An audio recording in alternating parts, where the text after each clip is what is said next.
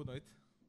Muito obrigado por terem vindo. Muito obrigado por terem aguardado estes minutos do nosso atraso uh, e terem tido a paciência de esperar um bocadinho por nós.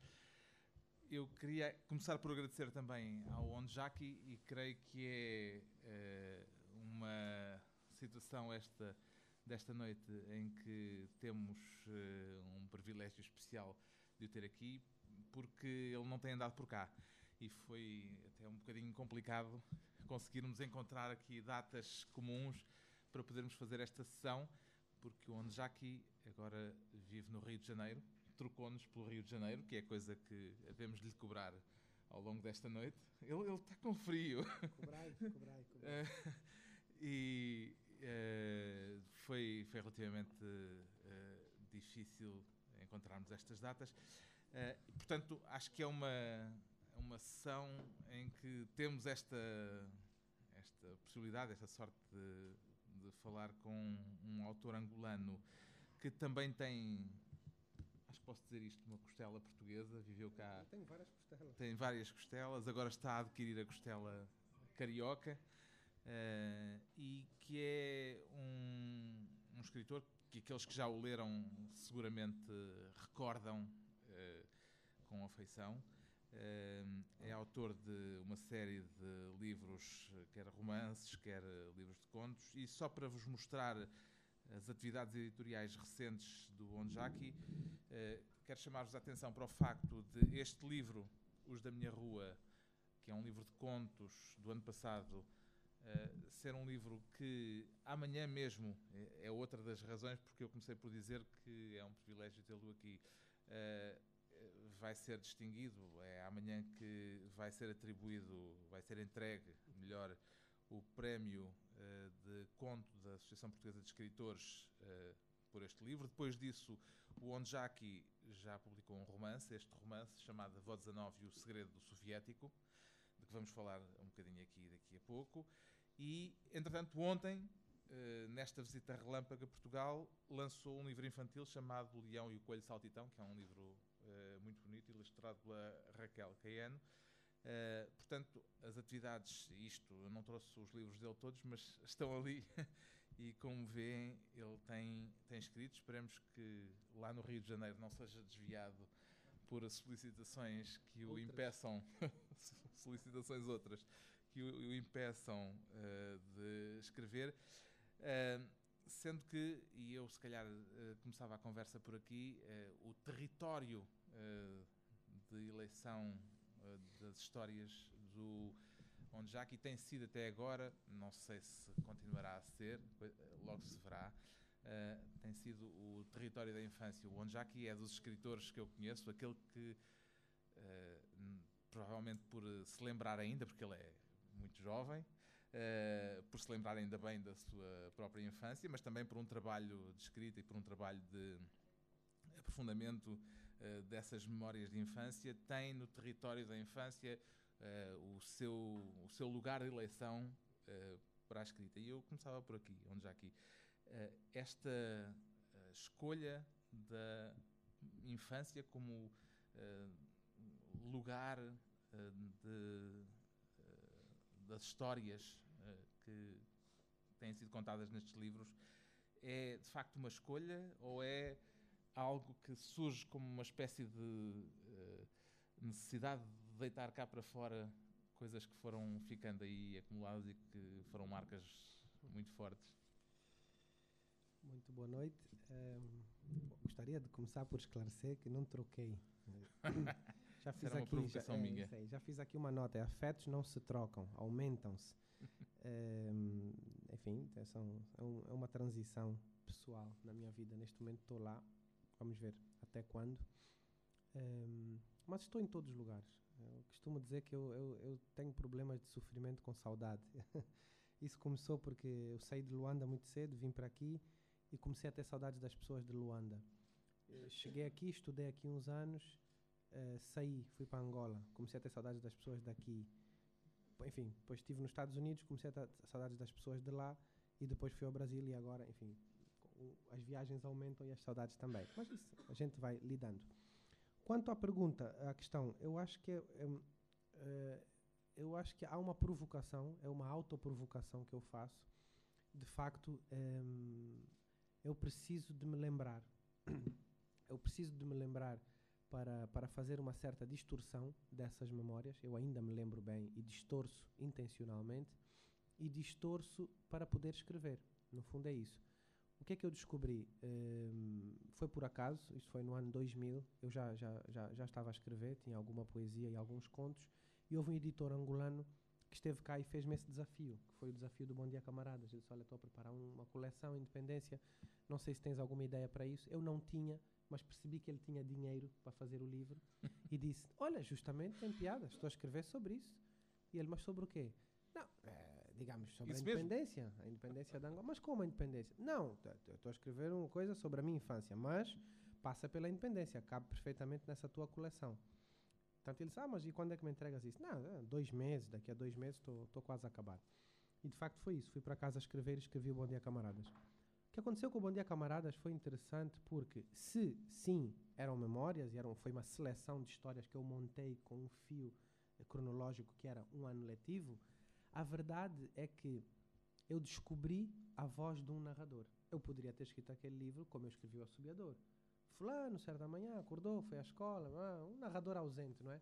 Mas eu optei por uma, por uma primeira pessoa, por escrever na primeira pessoa, Bom Dia Camaradas, e também quis que não fosse uma primeira pessoa, claro que é ficcionado, mas não demasiado ficcionado. Então procurei, que não se consegue, mas procurei transportar-me para aquela época, tentar me lembrar como é que nós falávamos, qual era o ritmo, qual era, hum, qua- quais eram ah, as palavras, o calão, a gíria, e a partir daí eh, fizemos, eh, co- consegui esta voz que foi aparecendo. E ela apareceu muito naturalmente. Muito, e é engraçado, essa voz, um dia mais tarde, enfim, quando, quando for hora de se fazer isso e de se falar sobre isso, poderei até hum, fazer uma, uma, uma- essa, essa voz que há no Bom Dia Camaradas e que depois volta a aparecer num outro livro que é Os da Minha Rua, essa voz é uma compilação de vozes, claro que é uma voz que, enfim, que também é Que é minha. a mesma voz do, É- do Avó É 19. quase, aqui menos. Aqui é a Uhum. primeira experiência onde eu começo a tentar descolar. fugir um pouco dessa voz e passar mais para a ficção, mas se calhar mantém-se. mas é, digamos, eh, uma espécie de eh, adaptação, para É. usar, aliás, uma expressão, adaptação de histórias vividas ou Sim, conhecidas ou ainda são, contadas. ainda são É histórias. tudo o mesmo território das mesmas eh, ainda a histórias avó, do a mesmo avó é período. real, o bairro é real, Uhum. a sequência não é bem real, o soviético não é bem real, mas enfim, havia tantos soviéticos, por que é que um não poderia ser este? Poderia. e essa história também é verdade, que a minha avó nos ameaçava constantemente. Que iam arrebentar com o, o não mausoléu? só, não, e ela Ah. ameaçava que ia fugir com os soviéticos Ah, para a que União sim. Soviética. E ela dizia: Ah, é? Não gostam de mim, não querem fazer não sei o quê, então eu vou com o soviético para o tão longe. Ela é que dizia isso, ela é que inventou esse lugar. O tão longe. E eu dizia: Pô, ainda a Rússia eu sei onde é que fica. Agora, o tão longe, disse, não, avó, eu não quero que tu vás para o tão longe. Isso ficou resultava como ameaça. Sim, sim, sem dúvida. Não, ficava todo mundo direitinho. Não tenho hábito de inventar, só que às vezes é preciso fazer um pouco de adaptação. Isso O diz, que é que- diz o personagem. Diz, o que é que o que é que de tudo isto é adaptação e o- não, É- não me refiro a este livro em particular. Especificamente, sim. Eh, o que é que de tudo isto é invenção e o que é que é Sabe, adaptação? Há uma coisa que eu. Uma, são várias, mas resumindo e experimento, dá numa que é. Várias vezes acontecia isto em Luanda, quando nós éramos jovens, estávamos, sei lá, eram os chamados tempos de espera, tempos onde não se faz nada. Ou estamos à espera que o professor chegue, ou estamos à espera que a mãe chame, ou estamos à espera de alguma coisa e fica assim, né? Três, quatro miúdos, sei lá, oito, nove, dez anos. E a pessoa está ali e tal, e alguém começa a contar uma história, diz, não, fulano e tal, ontem parece que aconteceu não sei o quê, ah, também ouvi dizer, e tal. E às vezes havia um, né, que se entusiasmava mais e contava a história com mais detalhe, e eu, eu palavra de honra, isto não é mentira, eu desde muito novo tinha muito estas, esta, esta consciência de que o outro me estava a contar uma história. E também tinha consciência de que eu estava a absorver aquela história para amanhã contar aos meus primos de um modo completamente inventado e aumentado. Então, para mim, era mesmo, eu tinha consciência disso. E eu olhava para ele, no, no caso o Tibas ou o Elder, que eram pessoas que privavam comigo, e eu olhava para ele e eu via este gajo está a mentir, este gajo está a mentir. Ele, não, porque aconteceu isto, aconteceu aqui e tal. mas havia como que um acordo tácito, um código de honra, em que eu não poderia denunciá-lo, em como ele estava a mentir, porque senão eu, digamos, minava a minha própria situação de espectador. Para quê que eu vou lhe dizer que eu sei que ele está a mentir? E depois, o que é que nós vamos fazer? Se eu lhe disser, é pá, para lá com essa história, isso é uma mentira, o que é que nós vamos fazer nos próximos 5 minutos? Ou 10 ou 15? Percebe? Então há ali uma alimentação, uma, uma, teatralização do real que começa na infância e que depois se vai arrastando. Isso aconteceu N vezes durante a minha adolescência. Era. Eu, havia dois, duas razões pelas quais eu gostava muito quando os professores faltavam à escola, isto já mais tarde, tínhamos 14, 15 anos. Uma era de facto porque não havia aula, que era agradável em si, não, não, não ter aula, e a outra é porque eu sabia que aquele espaço ia criar uma ambiência de histórias. Era, era muito bonito aquilo, era só esperar. Era dar cinco minutos. Todo mundo no corredor, assim, a olhar para uma árvore lá no pátio, o professor não vem, não sei o que e tal. Alguém começava, o que é que fizeste esse fim de semana? Eu disse, mas para que que eu vou contar uma história normal? Por quê? Se ele me está a pedir para eu lhe dizer o que é que eu fiz este fim de semana. Quando, no, no, na, no nono ano, no nono, não, até, sim, até oitavo, nono ano, eu usei óculos, usei óculos a minha vida toda. No nono ano, umas férias que eu vim cá e tal, moda das lentes de contacto e tal, né? E eu comprei lentes de contacto. Aquilo até era, era mais incômodo do que benéfico, na realidade, porque é uma chatice a lente de contacto. Põe lente de contacto, entra poeira, faz assim, à noite tem que tirar. Melhor os óculos, né? Que a gente já está habituado e tal. Mas, bom, usava lentes de contacto. Primeiros dias da aula, meus colegas, ninguém queria perguntar, mas viam que eu não tinha óculos. Havia lá um assim mais, mais, mais distraído mental um dia está lá fora e tal no pátio e disse: Oh, Ondalo. O meu nome de verdade é Ondalo, não é Onjak. Então eles tratavam-me todos por Ondalo. Ondalo, há uma coisa que eu não percebo. As aulas já começaram há 15 dias.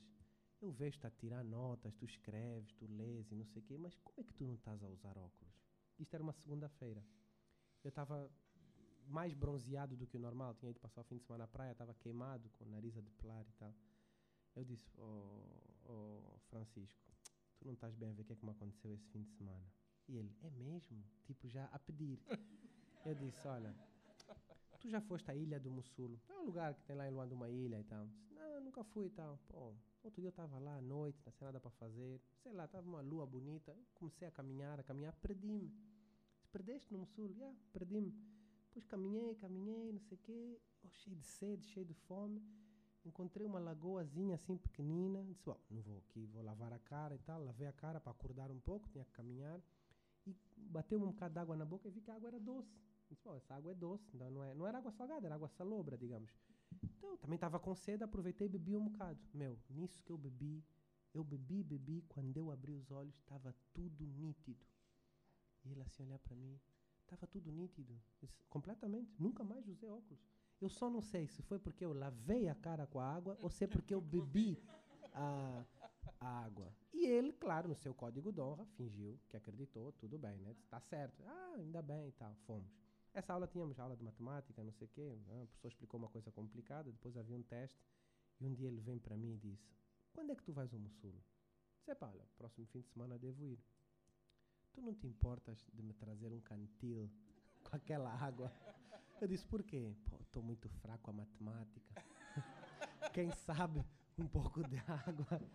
Bom, isso, claro, era uma brincadeira e tal, mas essa brincadeira foi crescendo de tal modo que virou um código ali entre nós, os confusionistas lá do, do fim da turma, que é um dia que o professor diz qualquer coisa, que estava doente ou que pedia desculpa porque tinha faltado, porque não sei quem, não sei o que mais, e alguém diz lá do fundo da sala: oh, Isso é sair ao Mussulo, lavar a cara numa determinada lagoa. E aí as histórias vão. Então, quer dizer, essa é um exemplo, né? mas há muitas. Uhum. As histórias vão. Mas há de haver eh, alguns que sim. não estariam dentro do, do código esquema, e que mas, mas levavam deduzem, mas deduzem. a sério sim, sim, deduzem. as histórias que eram contadas, não? Sim, sim. E depois, nesse, ah, e nesse dia eu ainda me virei para ele e disse: Olha, sabe o que é, que é estranho? Olha aqui no meu olho. Ele, eu fiz assim para ele ver e ele viu a lente de contato. Estás a ver? Uma película, tem uma película, não tem? Ele disse: Tem, tem, tem uma coisa assim. Deve ser essa película que, que, que está a funcionar nunca foram uh, usadas essas histórias para tirar proveito pessoal? Uh, a, nível, a nível feminino, enfim, sabes que os luandenses não brincam em serviço. não, sei se, não sei se sabes disso. Não é, não é para me gabar, porque eu até sou um luandense fraco nesse sentido, até não... Eu costumo dizer que eu sou talvez, não sei se o único, mas dos poucos luandenses eh, discretos tímidos e com falta de sorte. Tímidos já Coisas se que- notou. exato, coisa que não, que não, é, não, é, não é típico do, do luandense. Não- enfim, tem uma certa. Eu não, realmente não.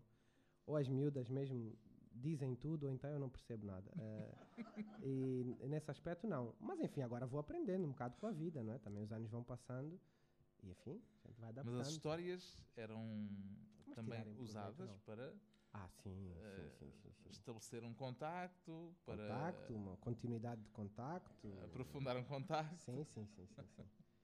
Não, Luanda é uma cidade de histórias, seja, enfim, nesse nível que estamos a falar dos Uhum. campos femininos e não sei o quê. Olha, é uma história muito bonita, eh, mas essa é verídica mesmo, que hum, é é- ele hoje é conhecido, é um, é um, é um, é um jornalista eh, angolano, chama-se Ladislau Silva. E o, o Lau, chama-se Lau, a gente chama Lau, ele dança muito bem, realmente dança muito, é um dançarino exímio, assim, de- tão bem que eu já conheci várias pessoas eh, hoje adultas que me confessaram que na sua adolescência tinham medo nas festas de dançar com o Lau. Era, era, quer dizer, era uma pessoa tão bom dançarino que intimidava. Então o Lau gostava de uma moça que não lhe ligava nenhuma. Não ligava nenhuma, é, não, deixava ele ir lá à casa, não lhe dava o número de telefone, tudo bem. Há um casamento, uma festa qualquer que o Lau encontra a moça por alguma razão. E então começa a tocar um kizomba. Quer dizer, há kizombas e kizombas, né? Há um kizomba que é um kizomba normal, que você vai dançar, mas há aquele kizomba assim que te chama, ou como nós dizemos, que te revela, né? aquele kizomba que se tu fores dançar, a música diz-te tanto particularmente, né? e o Lau tocou aquela música e ele disse, hoje é hoje. Aproxima-se da moça e não sei o que, a moça, a moça dança e ela, sim, sim, dança assim, mas com ar muito arrogante, não sei o quê. E disse, desculpe, eh, como é que a moça se chama? E ela tinha um nome comprido, não sei se era Catarina, Conceição, um nome comprido. Mas sei que tinha I, ou era Catarina ou era Conceição. E ele começa a pá, pá, pá, pá, pá, pá. E estava a dar muitas curvas e tal. Às tantas há uma música, dá uma parada, ele para assim, olha para o chão e faz assim com, com o pé. E, e vira-se para a moça assim, e a moça olha assim para ele, mas você está maluco ou quê? E, ela, e ele diz assim, não sei se a moça se apercebeu do que é que estamos a fazer. Ele disse, não, estamos a escrever o seu nome no chão. Neste momento acabei de pôr o ponto, Ponto no, no I. i. Meu, ela ficou. é, tipo, aqui, ela realmente estava mesmo. Catarina. E isto é muito difícil. Em Kizomba é muito difícil tu controlares uma pessoa ao ponto. Não, é muito difícil. Quer dizer, dançar Kizomba toda a gente dança. Agora, dançar Kizomba, escrever o nome da pessoa numa festa cheia de outras pessoas a dançar Kizomba, realmente. Ela ficou. Ah, já foi aquela. Caiu. Não, não. Aquela. Ela, ela ficou. Ela disse: não. Quando ele me pôs o ponto no I. Fará agora se o nome tivesse seis cedilhados, sei lá, tremas brasileiras e o comando naquela trema. Enfim. Mas essa, esse universo de histórias da infância eh, foi crescendo mesmo depois da infância, quer dizer, eh, recolhes outras histórias, eh, adaptas outras Sim. histórias de outros, ou são só as histórias vividas que têm servido para alimentar eh, a escrita? Não, hum, a nível do- de uma ficção mais, eh, enfim, mais, hum, mais liberta dessa Uhum. zona autobiográfica, porque são livros autobiográficos, os da minha rua, o Avó 19 e o Bom Dia Camaradas. O Assobiador, não, já Sim, uso claro. outras coisas que fui apanhando. O Quantas Madrugadas Tem a Noite é um exemplo disso. Não há nada no Quantas Madrugadas Tem a Noite que seja autobiográfico, exceto o facto de que quem me passou aquela história foi a minha mãe por telefone. Portanto, ah, vivia uma, uma pessoa, uma amiga, não tinha alojamento, estava vivendo na nossa casa, e eu liguei para minha mãe, minha mãe estava preocupada, e disse, mãe, o que é que se passa? Não, a Tânia não está aqui em casa, foi um enterro, e ela não- já não anda bem, agora foi um enterro, tenho medo como é que ela volta, não sei o que e tal. Dia seguinte eu ligo, então mãe, como é? Tudo bem? A Tânia voltou bem? Estavam-se a rir. Ah, filho, liga depois, a Tânia está aqui super divertida a contar umas histórias que aconteceram ontem. Mas ontem como? Ontem ela não foi ao enterro. Sim, sim, lá no enterro, ela estava aqui a contar umas histórias que aconteceram no enterro. Bom, então a minha mãe ligou-me depois e a história era essa, é que estava tu, tava no enterro, estava todo mundo muito sério e tal, não sei o quê, muitos cochichos, né? Aquela conversa de enterro. Afinal, qual era a conversa? É que toda a gente estava a contar a história do morto. O morto, que tinha estado muito adoentado antes de falecer, estava internado no hospital de Mal... Vês? O morto, o morto É o o fantasma. morto acusa. O morto estava lá no hospital dos malucos e, e acabou por falecer, não é? Era o seu destino. Eh, então, a senhora que, enfim, ultimamente vivia com ele, que tomava conta dele, que ia lá levar comida, vai lá, recolher o corpo e leva ao hospital para fazer uma autópsia, enfim, para fazer os procedimentos legais. O corpo é, fe é feita a primeira autópsia no Hospital Maria Pia. Entretanto, quando ela volta lá à tarde, disseram que o corpo tinha sido raptado. Disse, mas raptado por quem? Bom, andou lá a perguntar e tal. Então, uns militares que puseram o corpo num carro de militares e levaram o corpo para o hospital militar. Ela, por sua vez, chamou os seus amigos, os polícias, não os militares. Quem tinha raptado o corpo era a primeira mulher, a oficial, a que tinha mesmo o nome nos documentos, mas que já não estava com ele, mas enfim, achou que perante a morte tinha que se reaproximar e fazer a, a autópsia mais legal. Ela chama a polícia, vão se queixar a uma juíza, a juíza uh, lança uma ordem de, de, de, captura do corpo porque não podia chupar segunda autópsia. Então, quando o corpo está no hospital militar, entra a polícia com a primeira e prendem o corpo.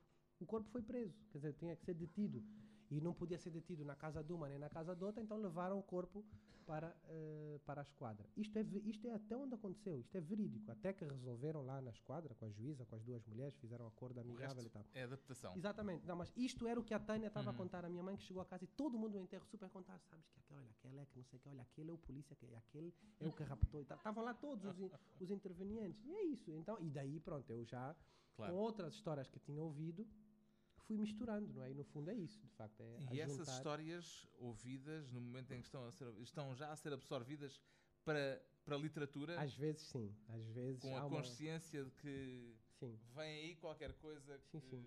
Não, eu, tenho, eu, tenho, eu tenho uma plena noção de que, de que há um desequilíbrio a nível mental em mim, que eu nem sempre leio a, a realidade como realidade. Isto há muitos anos que é assim. Sim. No princípio eu sofria com isso, não percebia o que é que estava a passar eram vozes que eu ouvia, eram comentários, eu, eu via uma coisa e começava a descrever imediatamente, até que tentei entender que talvez isso fosse já, digamos, chamemos-lhe assim, um espírito criativo, que não era preciso ficar assustado, devia usar isso para qualquer coisa de útil, em vez de ficar a pensar que estava a ficar maluco. Mas é uma alucinação? Não, não é uma alucinação, é tipo, eu vejo uma pessoa passar na rua e em vez de eu simplesmente olhar, eu já começo a descrever a pessoa hum, ao mesmo tempo ah. que ela está a passar na rua, ou eu começo a descrever mentalmente ou o que, tá, o que eu estou a ver, ou como é que eu farei para escrever com base naquela imagem. O que dá um conflito interno, porque você está a receber sinais na hora, visuais e, e sonoros, e está a querer concatenar com imagens outras que não têm a ver com o momento. Isso às vezes era, era um bocado perturbador.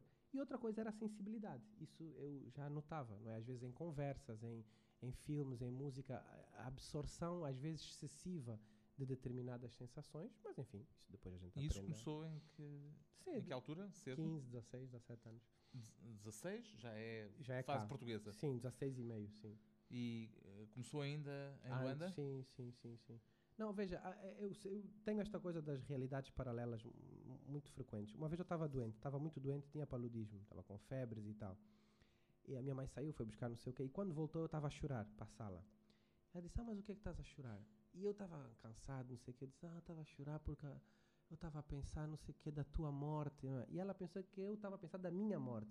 Ela disse, oh, filho, tem calma, isso é um paludismo, tu não vais morrer, não sei o quê. Ela pensava que eu estava a chorar de medo de eu morrer. Não, naquela altura ocorreu-me um pensamento todo da morte dela uhum. e, e, do enterro e de como é que seria e não sei o quê. Então é essas coisas que às vezes esses universos paralelos que iam Mas uma coisa é viver isso, outra coisa é imaginar isso depois transcrito para Sim, o papel. depois envolve uma certa... Em que momento é que isso passou a ser matéria ah, de trabalho sim, literário? Sim, sim, sim. Aí mais tarde, sim. Hum. Um, até porque porque eu, eu vivia de contar histórias. Eu era um bom contador de histórias. De contar. Era assim que eu, enfim, a minha vida na, na rua com os meus amigos era essa. Não tinha nada a ver com a escrita. Mesmo quando comecei a escrever, eu escrevia uns poemas muito maus a imitar a poesia do Jim Morrison. Eu ouvia uh, Doors naquela altura e tinha a biografia dele. Então era uma coisa horrorosa, porque não tinha nada a ver comigo e nada a ver com nada. Uh, não tinha consciência ainda, não estava a fazer a, a, a, a ligação entre esses episódios Exato. mais práticos da minha vida luandense e a minha escrita. Isso veio um pouco mais tarde.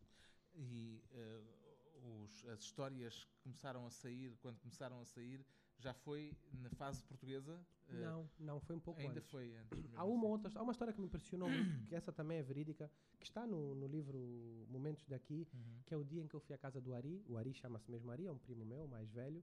E eu ia lá muitas vezes para jogarmos jogos de computador. ele era engenheiro informático e já tinha aqueles computadores montados em rede e tal. Tá, ficava um em frente ao outro a jogar tiros e não sei o quê. E vai lá, entra a Júlia, que é uma senhora da, da rua, com o Yuri, que é o filho dela, porque o Yuri não queria tomar comprimidos. Então ela entra lá com o Yuri, já a chorar, o Yuri a chorar, ela também a chorar. E eu, Ari, não sei mais o que é que é de fazer, já parti duas colheres de pau. Partiu colheres de pau, a dar porrada ao miúdo para ver se ele tomava ah, Os os, comprimidos. comprimidos. Já parti duas colheres de pau, não sei o quê. E o Ari muito calmo disse, não, deixa o miúdo aí, ele vai tomar, ele vai tomar. Deixa aí os comprimidos e o Yuri e tal. E eu também não conhecia aquela regra, a jogar, a jogar. Passado um bocado ele foi lá, ó Yuri, tens que tomar, a tua mãe, não sei o quê, já são meia-noite, não sei o quê. Tens que tomar, ah, mas eu não consigo. Ah, para de chorar, ela chorar já choraste lá em casa. Aqui não vale a pena, aqui vais tomar os comprimidos. Olha, eu vou jogar computador até às 5 da manhã. Portanto, da meia-noite até às Tens 5 da manhã, tens tempo. Fomos jogar. Aí duas da manhã, não sei o quê, vejo o miúdo lá meio babado, com tudo entornado, não sei o quê. O Ari já irritado. Ouve lá, mas pensa que estás na tua casa ou quê? Estás aqui a sujar? Vai, vai limpar isso tudo. Olha, toma uns comprimidos. E vira sua mãe e diz, olha, vai lá em cima no meu quarto e traz a arma de chumbo. Estava aquela arma de chumbo que abria assim? Sim, sim, sim. Arma de A pressão. ar. caçadeira? É, Tipo, sim. Não, Ah, uma caçadeira. uma caça- caçadeira seria um exagero. então fui lá buscar a pressão ar com chumbo e tal. Eu não sei, pensei que ele estava a brincar, não sei o que. Ele foi para o outro lado da sala, pôs o chumbo e tal, apontou a arma ao miúdo e disse, ó Yuri, toma lá então agora dois comprimidos. Yuri assim, terminou olhar para ele, ah, toma lá dois comprimidos e tal. Eram seis, era seis. Era, era o esquema da, da- Eram quatro, desculpa, era quatro, quatro, dois. Eu tinha que tomar os primeiros quatro, esquema da, da resoquina. E ele tomou os primeiros quatro, com a arma e tal. Enfim, certa, certa ajuda, digamos. Tomou, tomou dois ou não sei o quê. Pá, Fomos jogar outra vez, cinco da manhã, outra vez tudo vomitado, não sei o quê, meu. Aí já ele irritou-se. E ele tem autorização de porte de arma, o Ari. Aí eu vejo ele tirar a Makarov, que é a arma, né? De verdade.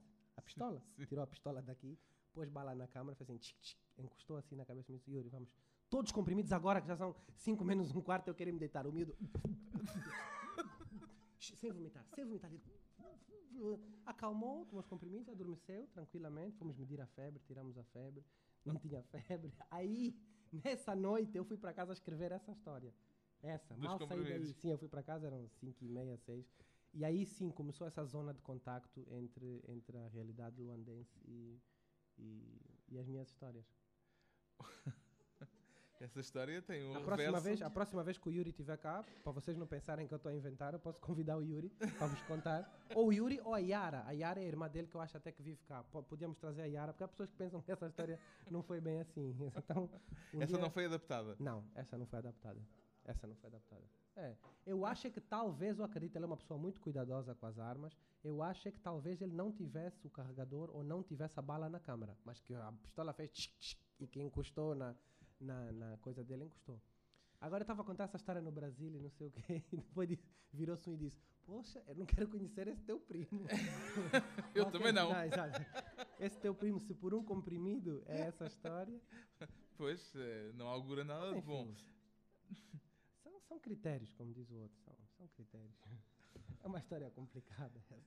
E o, o, eh, ainda falando em histórias e na, e na forma de as passar, as histórias eh, contadas tinham, têm sempre esta reação imediata que é de quem está à nossa frente, Sim. reagir, eh, eh, rir, eh, ter uma, um- uma espontaneidade que, que faz com que haja um- uma recompensa Sim, imediata. São, são momentos diferentes.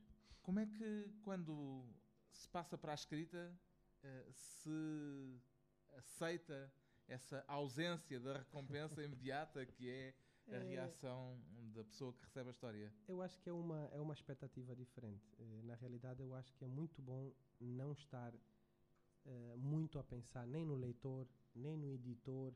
Nem... Eu compreendo uma coisa, eu compreendo que uma pessoa escreva, por exemplo, como acontece com os contos, eu escrevo vários contos e depois faço uma seleção de contos, aí sim eu tomo uma decisão quase que é, hum, é lógica, é fria de pensar o que é que eu vou mostrar ao meu editor, qua- quais destes contos vou publicar. Mas na hora de escrever, não acho muito boa ideia estar a pensar nisso. Então a escrita é a escrita, não é? Eh, se ela resulta mais dramática, se ela resulta um pouco mais bem-humorada, ou. Bom, isso vai depender um pouco do, do, do- talento ou da tendência de cada um. Mas, penso nesse que- período inicial em que as histórias eram só orais, imagino Ah, que sim, sim, havia comigo, esse gozo, sim, sim, sim, esse, esse gozo de receber a reação imediata. Sim, sim, mas era antes dos 14 anos. Era antes dos 14, 15 anos. Eu tive uma, uma mudança muito radical na, na minha adolescência. Quando eu atravessei a, fa- a fase plena da adolescência, eu transformei numa pessoa muito mais calada do que eu era, muito mais recolhida. Era, era completamente antinatural aquele recolhimento e, e aquele silêncio. Hoje eu encontrei um equilíbrio entre o, o meu lado mais silencioso e o meu lado que gosta de contar histórias. Mas era uma fase em que de repente eu parei. Então, essa fase imediatamente anterior a essa era muito interessante. Era essa dos amigos que tem a ver com as tais estigas que às Uhum. vezes a gente fala. né? Exato, eu era exato. um dos um dos grandes estigadores da minha rua, se não Já as estigas já eram qualquer coisa de comum em Sim, Luanda sim, não, nesse período. Já vamos explicar o que é que são as estigas, porque é Cresci uma coisa elas. muito, muito engraçada e muito curiosa e uma particularidade luandense. Angolana. Angolana, Eh, Em eh. Ruanda, a estiga está mais ligada à língua portuguesa e, e- e ao ambiente urbano, mas há, muitos, há muitas terras onde ela é feita também em línguas Noutras nacionais. línguas eh, nacionais. Tem outra estrutura, ela tem uma estrutura própria quando ela acontece em língua portuguesa, mas em outras... As estigas são uma espécie, como é que devemos dizer isto? Uma Pois espécie é. de provocação? Andamos eu e o, eu e o Manuel Rui a tentar inventar uma, uma definição para a estiga. Eu acho que a estiga é um gozo. A estiga é um, é um misto de gozo com ofensa. O objetivo da estiga é ofender o outro de modo muito rápido e muito eficaz. De duas maneiras. São dois grandes objetivos. A ofensa é o grande objetivo, mas sobretudo com duas consequências. Uma, que o ofendido se ofenda, se irrite, chore, vá embora. Né? E outra, que a, hum, a multidão a plateia, plateia não- circundante que esteja contigo e que participe dessa humilhação. É quase uma humilhação. E, e- e só, normalmente era assim em criança, só, só, só desistes de humilhar o outro se ele aceita que perdeu. Aí tudo bem. Ele diz, não, já, não, tens razão, você é muito forte, eu vou. E tu sais. Aí tudo bem, aí parou. Mas antes. mas é xingado pela, É xingar, mas é um xingamento assim. pela malta à volta. Completamente. Não, aliás, aquilo está dividido em três partes. Os dois que se estigam, não é instigam, é estigam. É, é com ES, que eu de- depreendo que venha de instigar, Uhum. mas é estigar. E tem esses dois, né, que estão um contra o outro, e os mais próximos, quatro ou cinco pessoas, são os que a gente chama os agitadores. É aquele que fica a, a tocar, a irritar. Às vezes até pegavam em areia assim e punham aqui no pescoço para te irritar. Tu, além do- da atenção e do físico. suor e, e, e punham-te coisas e atiravam e tu te- queres prestar atenção ao que o outro está a dizer, né? Empurra, empurra, eu é, eu é, eu é, e tu ficavas ali, quer dizer, era toda. é- no fundo, é um teste a tua resistência e a tua criatividade. És ou não és capaz, no meio de gritaria, suor, areia, empurranço, ouvir o que o outro está a dizer e reagir imediatamente? Porque eu dou-te uma estiga, tu não reages, eu Perdeu. faço assim para a multidão, que tu dou-te a segunda, tu não deste mais nenhuma. Só tem um caso que eu vi uma vez de um miúdo que era. Foi uma, foi uma reação muito inteligente. Ele tinha poucas, poucas estigas, ele tinha pou- poucas, não é? Então o outro estava a, a, a estigar, a estigar, ele viu que tinha poucas, mas ele tinha uma muito boa. Então ele disse ao outro: estiga mais. O outro estigou uma vez, era suposto ele responder, ele disse: não, estiga mais uma. Aí já a multidão começou a desconfiar. Então ele é que está a dizer ao outro para dar mais uma. Não, estiga mais uma. E o outro estigou a segunda. O e ele, efeito "Quê?" dramático Mas é, crescia. é, crescendo. Mas é só isso. Não, dá mais uma, é melhor dar mais uma, porque aquela que eu vou te dar, aí já ficou a promessa, porque aquela que eu vou te dar. E o outro deu a terceira, e era boa, e ele virou-se assim para o outro, mas com uma cara muito séria, muito séria. Mas, mas eh, veja, isto, isto é, eu, eu registro este episódio porque no mundo das estigas, isto é tipo o facto mais inédito que eu já vi na minha vida. Porque o que o outro fez foi deixou o outro dizer três boas estigas para ele dizer uma estiga completamente inventada e completamente fora dos padrões. Ele virou-se para o outro, tranquilo, calado, e disse: O teu pai é feio. Assim. E toda a multidão ficou. Isso não é uma estiga, isso é uma frase, é uma declaração. Só disse isto: O teu pai é feio. Então o que, é que foi? Foi o tom, a confiança, a atitude com que ele disse aquilo, que podia ter dado completamente para o torto. Aham. E começasse a dizer assim: O quê? Teu pai é feio, isso não é estiga. E, uh, isso não é... e ele era completamente. Perdi- Não, mas é que ele levou as pessoas com ele. Ah. Então a estiga tem isso, não é só os conteúdos, porque isso não é uma estiga. Uma estiga é tipo, eh, puseste o rádio na geleira para ouvir notícias frescas. Isso é uma estiga. Quer dizer, tu és tão estúpido que pões o rádio na geleira a pensar que vai sair notícias frescas. E o outro responde, eh, na tua casa, quando não tem comida, quando não tem comida, se corta o inimigo com as panelas. Quer dizer, ficam inimigos das panelas. Em vez de culparem a ti, ou, não, culpam as panelas. E o outro vem e diz: Na tua casa, eh, to- não, teu pai comprou um, um, um, um cão rafeiro que já não ladra. Não, o teu pai comprou um rafeiro em segunda mão que já não ladra. Quer dizer, quem é que compra um rafeiro em segunda mão que já não ladra? E por aí vai. E vai crescendo de ofensas. E quando já não há as ofensas normais, aí começa a entrar a mãe. E aí é que complica. E a tua mãe isso, e a tua mãe aquilo. E aí o outro A diz, mãe é "Ei, o as trunfo da é o estiga. astrunfo. É o astrunfo, que é o astrunfo, mas é perigosíssimo. Porque normalmente a mãe é que traz o confronto físico. Porque até onde havia diálogo, estiga a mãe. Bom, a mãe, a tua mãe é não sei o quê, a tua mãe fez. Agora, mete qualquer coisa mais delicada da mãe. Há uma muito interessante que é, que é delicada, mas pode cair na piada ou pode cair na desgraça. Que é a tua mãe tem três xuxas, xuxas seios, né? Tua mãe tem três xuxas, a do meio dá café.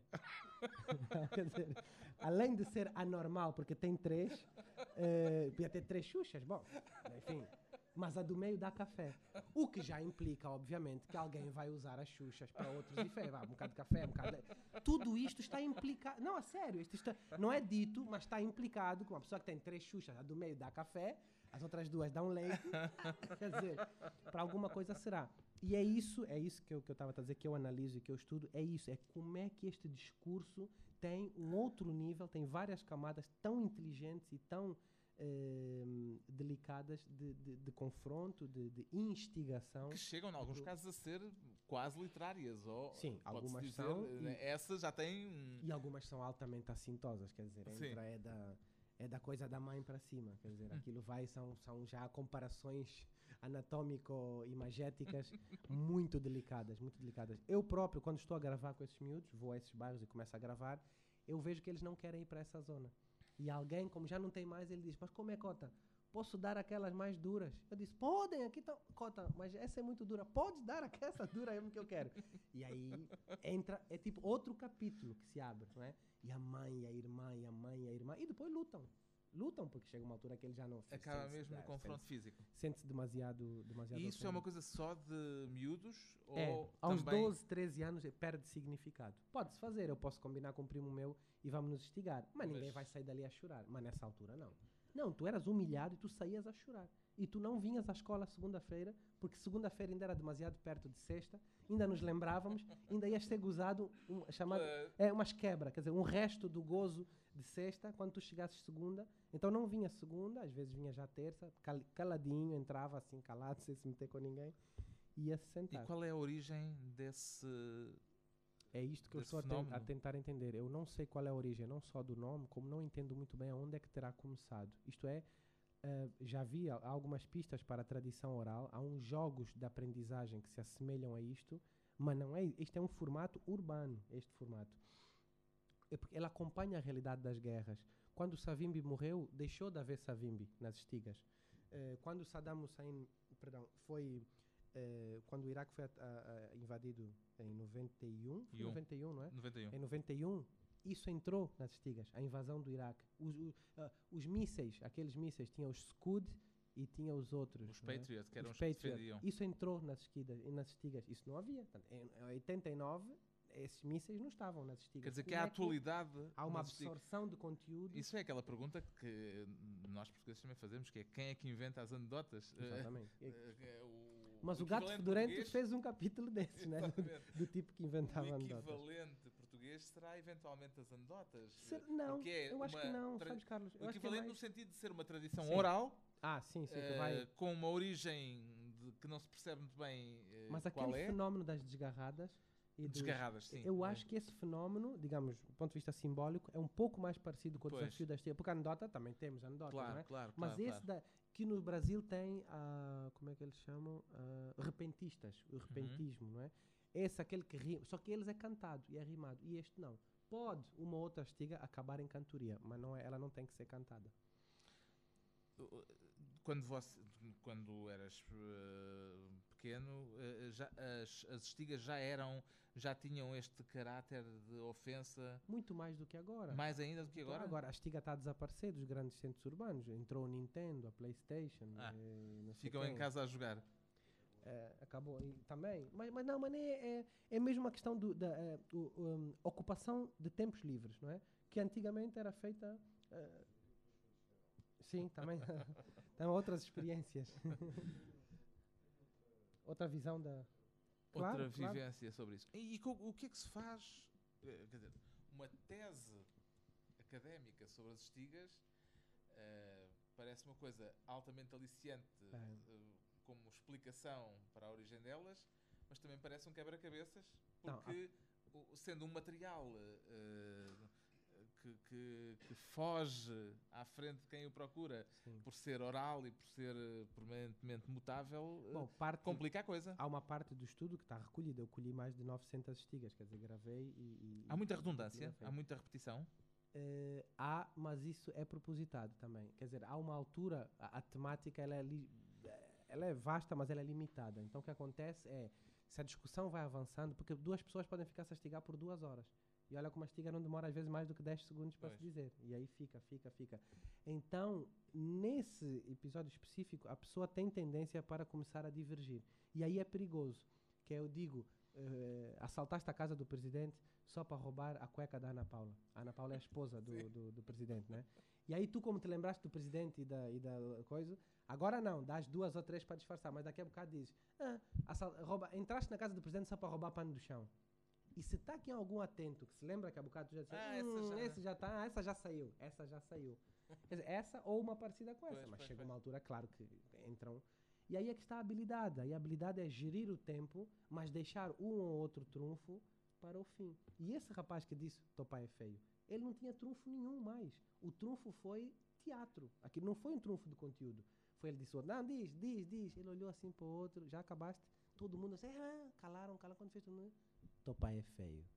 É, é tipo, foi, foi demais. Eu nunca vi os miúdos todos e eu estava à espera de uma outra reação. Mas essa tradição não é só oral. Eu aqui há tempos, não sei se foi no Jornal de Angola, numa edição online de um jornal qualquer angolano, Uhum. encontrei, ou de um site, eh, não tenho a certeza já do que, é que era, mas era um, um site de notícias eh, na internet. Uhum. E eles tinham a estiga do dia. Ah, é capaz. E tinham. É capaz. Não, era aquilo tão é- ofensiva, era uma Sim. coisa. hum, Não, não tinha esse caráter tão, tão ofensivo. Mas eu achei engraçado e. e, e- e Bom, mas- fiquei com a ideia de que. Mas é uma coisa intencional, é uma coisa que o editor ou alguém acha engraçado achou e resolveu pôr ali. e, Sim, portanto, não é, Mas isso não não é. é Os comum. adultos não ligam nenhuma a isso. Eu, quando comecei a, a trabalhar com isso e a estudar isso, as pessoas diziam: "Ah, Mas isso é ridículo, mas como é que vais fazer uma tese de doutoramento sobre isso? Eu disse: Olha, tá- eu também acho que é ridículo, mas há um gajo lá na Itália, numa universidade, que disse que valia a pena, o problema é dele. Eu também acho que, que é ridículo fazer uma tese. Porque as pessoas acham absolutamente incrível, pensam que eu estou a brincar, pensam que eu estou a mentir, que eu estou a fazer uma, uma tese sobre isso. E, e, há, e há tese? Há ideias. o problema é escrevê-la. Mas uma das coisas que está dita e que, que o meu orientador sabe disso é que de facto não é para. Ah, eu nunca quis pegar na perspectiva de tentar entender, até porque eu acho mais difícil com a vida que eu levo e com as poucas investigações que eu faço, tentar entender todos os processos. Não é isso. A minha primeira ideia era a seguinte: era trabalhar relações de poder na infância. Porque o que sim é facto é que a criança que estiga muito bem, ela torna-se a criança mais poderosa ou da escola ou do bairro. E isso prevalece sobre a, a força física. Eu, na oitava classe, era das pessoas mais baixinhas da escola e o único trunfo que eu tinha era saber estigar. Porque todos eles podiam me bater. Todos eles, se quisessem, fisicamente batiam-me. Eu era ameaçado quase todo, diariamente. Só que era o medo de que eu espalhasse um boato sobre aquela pessoa, o que ia perdurar o ano letivo todo. Tá bem, tu batias-me hoje, vou hoje zangado para casa e tá, mas amanhã volto. Também vais me bater todos os dias. Não faz sentido. quer dizer, porque o professor ou alguém vai, vai, quer dizer, já eu basta lançar uma, uma Uma dica que tu não sei o quê, não sei o quê, aquilo fica. Se eu te der um nome, eu, eu dei, não dei todos, mas nós éramos 51 alunos. Era por números, né? Eu era fulano, 48, 42. E todos, todos na oitava classe tinham um código, um código de animal, um, uma alcunha de animal. Mais de metade fui eu que dei. E era tipo, era, ficava. Era assim. E coisas pequenas, por exemplo, um que era muito alto, na minha turma, um rapaz muito alto, e andavam sempre a irritar-me, não sei o quê, porque eu era baixinho, né? Então queriam sempre me bater e tal. Estávamos no corredor e alguém, bateram-me aqui assim com muita força, eu virei e eram quatro. E eu escolhi um, né? Disse, bom, um deles foi, viram para ele e digo, Emídio, ET, volta para o teu planeta. Porque ele era muito alto e com uma cabeça enorme. Bem, coitado. Mas eu não fiz ET. aquilo, não foi por. Não, foi mesmo por, para me defender, para bater mão virei, estão quatro pessoas. Oi, Emídio, seu ET, volta lá para o teu planeta. E continuei a andar. Esse ficou. Ficou ET. ET, o cabrito, fui eu que dei, um que parecia o cabrito, Agostinho Neto, um que partia uns óculos, parecia Agostinho. É tudo.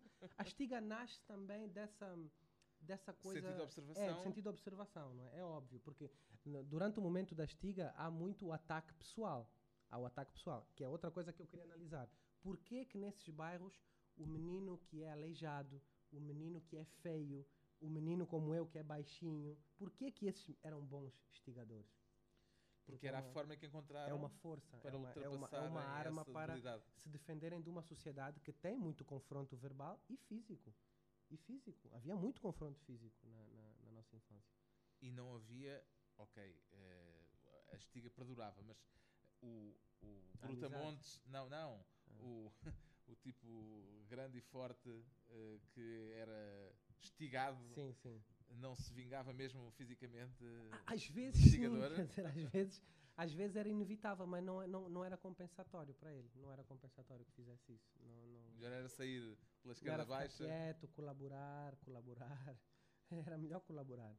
Eu não posso, há um episódio que eu não posso contar aqui do que é que eu fiz a um desses que ele já queria mesmo bater e eu por simplesmente Agora é que ficámos com vontade. Não, não, contar não, não, não, não se pode. Mas era a força das palavras realmente é é porque porque é um mundo. Luanda também vivia da, da imagem e das palavras. E tu crias uma ideia e tu ligas essa ideia à pessoa e a pessoa está desgraçada. eh, veja, há, há rapazes que eu encontro hoje, hoje. E eu só me lembro da alcunha. Nunca me lembro jamais de- Do do nome, nome dele nome original. próprio. Passou um fulano, eu quis dizer ao outro e disse: Olha, aquele, o, cabrito. O que era o cabrito? Na, na- né? Então ficam, essas coisas ficam. E há invenção eh, nas estigas ou eh, a maior parte são estigas que circulam e Não, um uma é boa. não, há um e- manancial de estigas decoradas. Por exemplo, essa estiga, puseste rádio na geleira para ouvir notícias frescas, ela é intemporal. É a estiga que foi a primeira estiga que eu aprendi, é a estiga que até hoje se usa. E eu, quando estava a fazer esse, estava a falar com. Olha, o primo meu, o Ari, o- da arma, eh, estávamos a falar, estava a explicar o que eu estava a fazer, e entrou a Sarita, que é a filha dele, de 5 anos. E eu estava a falar com ele, a explicar e não sei o quê, e ela queria ver novela. Às tantas ela levantou-se, cortou assim o som da televisão no mute, veio ter comigo e disse: Ndalo, estás a falar aí há muito tempo, então agora vou te desafiar. Vou te desafiar é, vai Uhum. começar uma, Uma sessão de estiga. E eu assim, mas Sarita, vai, vamos se estigar agora, vou te acabar. Dá então a tua estiga. E como ela era pequenina, disse: Não, Sarita, eu não, eu não sou muito bom de estigas, não sei o quê. O que que ela disse? Eu tenho isto anotado. Ela deu uma estiga. Ah, é, teu pai era o mais feio de Luanda. Quando sai na rua, Deus lhe atira pedras. Deus, teu pai é tão feio que não pode sair de casa. Mal sai de casa, Deus lhe atira pedras. Eu disse, não, Sarita, já ganhaste. Ela deu mais outra segunda. Eu disse, não, Sarita, não é preciso, já ganhaste. Então agora me deixa ver a novela. Foi, ligou o som da novela. Arranjou maneira de resolver o seu problema pessoal. Estavam ali dois adultos a falar, a falar, a falar, e ela queria ver a Ver a novela. Cinco anos, cinco anos. Eu te- vou- pus isso na tese, esse episódio está na tese como, como uma, uma- Se eu não fizer a tese desses episódios, vou fazer do quais. Há algum livro já escrito sobre as estigas? Não. Não. Não há. E, inclusivamente, tinha um amigo francês que foi a pessoa que me pôs, de facto, a, a, a estudar do ponto de vista mais sociológico isto. E ele queria, ele queria que eu fizesse um, um, um artigo sobre isso, para publicar. Eh, porque ele, a dada altura ele disse, eu acho que tu és a pessoa em Luanda que, que tem esse porque o Manel Rui também estuda isso, a Amélia da Lomba é uma outra escritora que estuda isso, mas eles não eram estigadores. E então ele viu em mim uma pessoa que hoje, enfim, sou licenciado em Sociologia, mas que fez, que era um estigador. Uhum. O Manuel Então, Rui é da outra realmente- geração. Na geração dele já havia estigas? Não. não. Ele disse que não. Ele disse que não. Já? Acha que sim? Não, quer dizer, ele, ele bom, ele cresceu no Ambo, não sei também se do Manuel Rui Monteiro. Monteiro. É, que é 42, 40, não? Ele é de Hum. 42. Ele, ah, É, não. pois, deve ter para aí 60, Sim, sim. 60 e tal. Então Ah, acho que Portanto, é- é- mas será uma coisa de pós-independência? Eu acho que se intensificou no pós-independência. É, uma vez eu estava a falar sobre isto lá, a convite desse professor, e estava lá uma senhora que era portuguesa e que me disse: Não, não, antes da independência já havia isso, porque nós já tínhamos aquela música quando as pessoas usavam sapato muito fino, bico fino, mata barata no canto, não sei o quê. Bem, ela tentou lá cantar a música dela.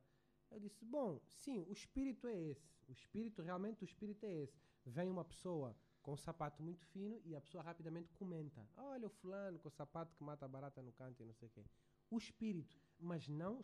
Vocês não estão bem a ver. Então, uma criança de 5 anos claro. que, que, que, sabe 200 estigas, não é a Sarita. A Sarita deve saber umas 10, mas quando eu vou lá ao Golf, que é um SEC que fica colado com o aeroporto, eu vi crianças. Não há nenhuma que não soubesse estigas. Várias. Uh, eu acho isto. E é... há zonas de Luanda onde as estigas são mais. Populares ou mais. Eu precisaria de ter feito uma coisa mais extensa, mas eu procurei fazer isso. Eu comparei um bairro do centro da cidade com esse bairro mais complexo na periferia e não detetei nenhuma diferença, uhum. nem no, nas regras de convívio, nem do teor das estigas. As estigas são praticamente as mesmas. Uh, houve uma coisa muito bonita. Um dia uma senhora convidou-me para ir falar à rádio. Uh, uma senhora também foi vítima do Lau, mas isso é outra circunstância. O Lau, o, o, o uhum. catarinense. É, a, a, a, Paula Simons. O homem do ponto é, é, e é, ela disse não, vens à rádio falar sobre as estigas. Disse, olha, não queres que eu leve uns miúdos, que é para eles realmente... Ah, era uma boa ideia e tal. Então, além do, enfim, dos meus pontas de lança que eu já tinha, um ponta de lança alertou-me que havia um rapaz que era o super crack, super truta das estigas, que era o Cabulo. Cabulo significa coelho não sei porque que, que, enfim, que é o, o, que é o nome dele, Cabulo. Então fui falar com o Cabulo, como é verdade, não sei o quê. Não, eu sou o melhor, sou o melhor aqui em Luanda. Epá, então, pô, se és o melhor, então és a pessoa certa para me acompanhar num programa de rádio, vai haver segunda-feira, em direto.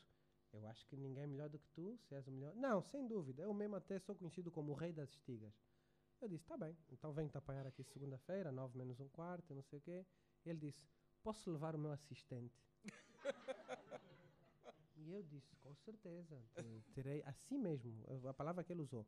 Mas como é, Cota, posso levar um assistente? Disse, podes, acho que, acho que o programa está a ficar cada vez melhor. Se vem o rei e o assistente, só faltava trazerem o elefante né, da, da, da, viagem. Da viagem eu disse, tá bem, tá bom, fomos lá e tal, não sei o quê. E, muito interessante o programa, eles começaram a... E a locutora, o programa estava tão bom que a diretora da rádio veio dizer a ela para continuar. Tínhamos uma hora, não sei o quê, deram-nos uma hora e meia. Falei assim, continua, continua.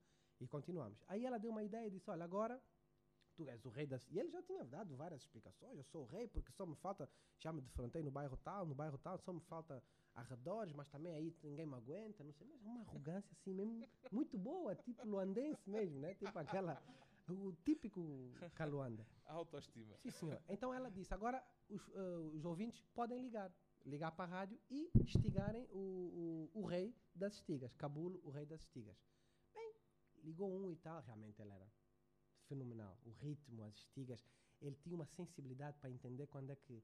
E ele apercebeu-se que ele estava na rádio. Ele apercebeu-se que aquilo era pouco tempo. Ele sabia que não podíamos ficar. Então ele era assim: o outro dava uma, o outro dava outra, não sei o que. Ele disse: Bom, agora vou já te acabar. Prepara já o dedo para desligar o telefone. ele, ele avisava o outro: Prepara já o dedo para desligar o telefone. O teu pai não sei o que, não sei o que, não sei o que. Pronto, pode desligar, pode desligar. E o outro ficava envergonhado e desligava mesmo. Então ele entrou naquela. Bom, às tantas, eh, ligou um estigas muito fracas. Até eu estava a achar, não podia comentar, né, mas estava a achar estigas muito fracas. Deu a primeira, o rei fez assim uma cara, olhou assim para mim, fez assim, como quem diz: pô, o rei, com essas estigas. e o rei disse: não, oh, oh, não sei quem, essa é muito fraca, dá mais uma, porque isso está. Ele deu a segunda, o rei fez assim. E vira-se para Paula Simons, que era apresentadora, disse: dê-me licença que eu deu, essa aqui fica com o meu assistente. Como quem diz, o rei não tem categoria para. Oh, desculpa, vou passar o microfone ao meu assistente. Daí. Não, foi muito bom. Quer dizer, aquela noção não é, de que essas estigas não são da minha categoria. Dizer, né? E o assistente, pronto, lá lidou e tal. Foi giro, foi um programa muito giro. Depois ela fez uma provocação e disse. Um, ah, então não há meninas que estigam, ninguém liga, as meninas não ligam. Liga uma menina, pá, pá, pá, e o rei a transpirar, pá, pá, pá. Às tantas o rei faz assim, para mim, o rei dá mais uma, não sei o quê. O rei disse: Olha, com licença, minha senhora, isso aqui é batota. E faz assim. E, não, e a Paula assim: Como? Isso é batota. Essa senhora está a ser suprada. E como está a ser soprada? Lá em casa estão-lhe a soprar. Porque essa já deu a bocado, não sei o quê. E, ele, e ela ficou toda envergonhada. Ah, não, não sei o quê. Eu ouvi a sua voz. Quer dizer, então tava, ela tinha um arsenal de pessoas ao lado a dar-lhe dicas e ela é que. Mas ele estava a achar estranho o ritmo dela e não sei o quê. Essa senhora está a ser soprada. Eu disse, mas por quê? Porque é menina? Não, não é porque é menina. Ela deu essa, depois deu aquela. Olha, tinha lá a sua. A sua lógica. Disse, Isso aqui é batota, assim não participo. Deve haver muita redundância, muita repetição, muita. Ah, depois acaba por haver, Às tantas começas a ouvir as mesmas. Eu eh, estando com ele todas as tardes, a gravar, a gravar, a gravar. Agora, para mim era interessante, porque para mim não eram redundâncias, eram variações. Aí eu comecei a ver, dentro das mesmas variações, o que é que era mais eficaz e menos eficaz. E a tese está pronta quando? A tese não está pronta, mas tenho que entregar para, o- para o ano. Tem exatamente um ano para, para terminar a tese. Mas é o quarto ano, já devia ter estado a fazer.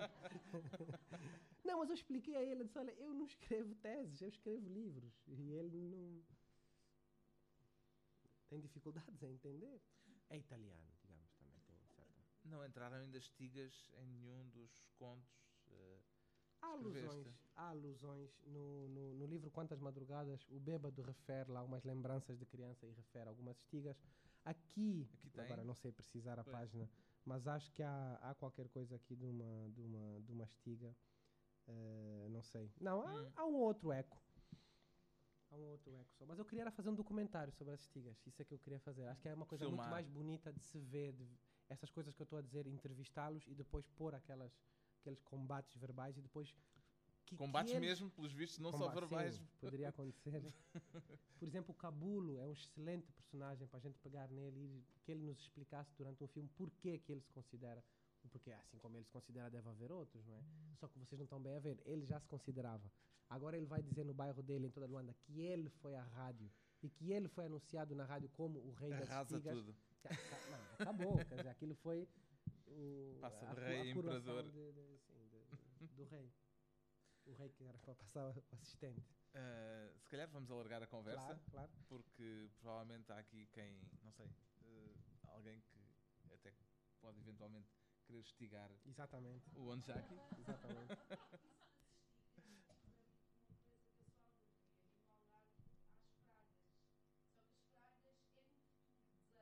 Ah, Mas é este tipo de coisas? e a ofensa também.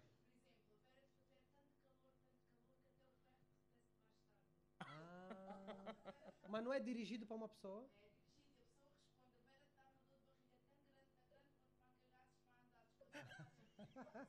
É, é esse o espírito. É esse o espírito. É.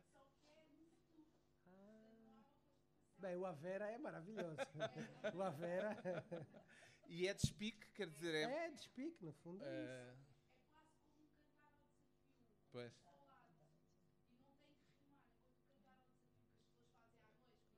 Rima. Tem rima, mas também é improvisado. Tem rima, mas muitas vezes é improvisado, não é? Ah. Não, mas a estiga também só acontecem coisas horrorosas. O teu pai é estúpido, a tua mãe é não sei quem, a tua irmã fez não sei quem. Ou, é curioso, às vezes, que também é é uma técnica, é uma espécie de um elogio tão exagerado que parece um elogio, É ironia. mas fica ridículo e toda a gente, toda a gente se vai rir. Por exemplo, havia uma que era no tempo da guerra e não sei quem. Ehm, pr- primeiro, a, a estrutura, a gramatical, que é muito boa. Quando eles dizem eh, foste, foste, foste o maior sujo, é para dizer és. Ou que, é muito estranho. Então, assim: teu pai foi o, o maior craque da guerra, libertou Andulo com fisga. Eles dizem fisga, a fisga. Libertou o Andulo com fisga. É porque a UNITA houve uma altura que ocupava o Andulo durante muitos meses. Então o teu pai foi lá e libertou o Andulo sozinho, contra todas as tropas da UNITA, com uma fisga. Isto parece um elogio, né? Só que ao mesmo toda a gente desata a sair. Claro, é claro, lá, claro. teu pai, não sei. Há uma muito boa, muito boa, muito boa, gosto muito dessa.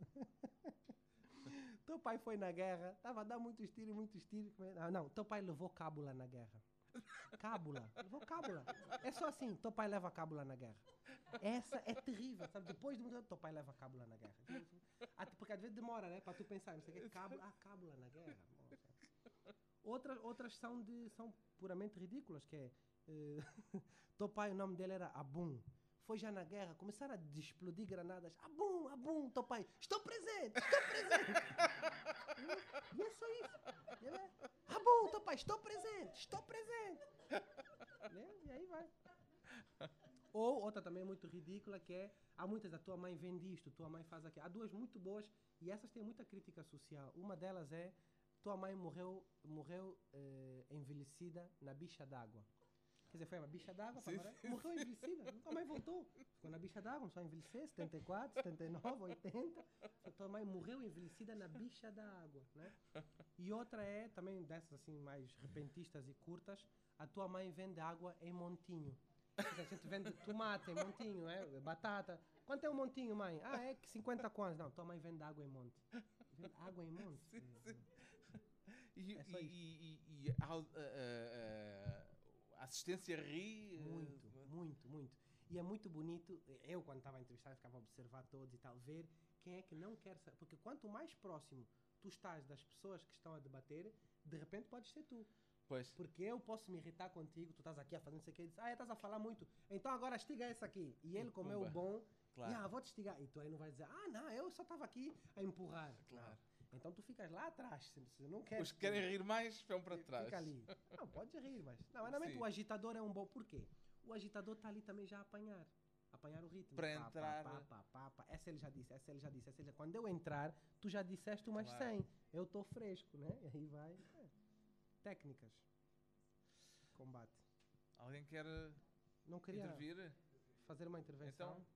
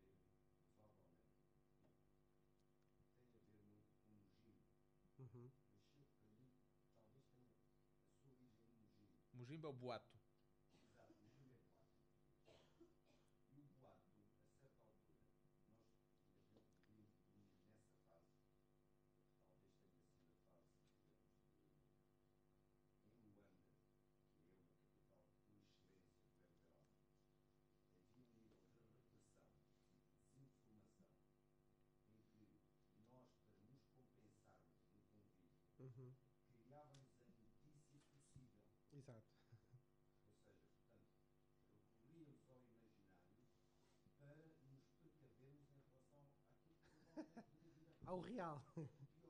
Exato. Está certamente a referir-se também ao livro do Manuel Rui Monteiro, há bocado falámos dele, A Crónica do Mujimbo, eh, que tem. Pronto, É, mas tem. tem... é.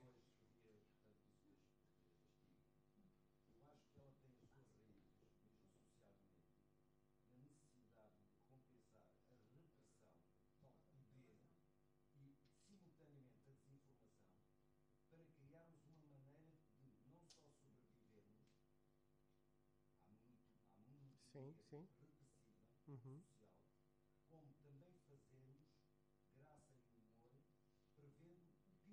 Sim, sim. Mas veja como é que. Mas como é que é curioso que é criado, discutido, debatido e feito pelas crianças. Não chega ao outro, percebe? É, ela não é raro. Aí a, a questão, a partir dos 12, 13 anos, eles deixam de fazer isso. Sim, pode. Sim, sim.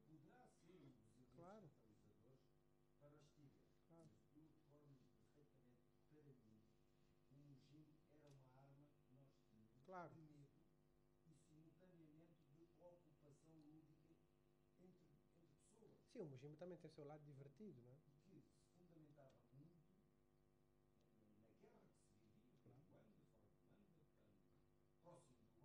Claro.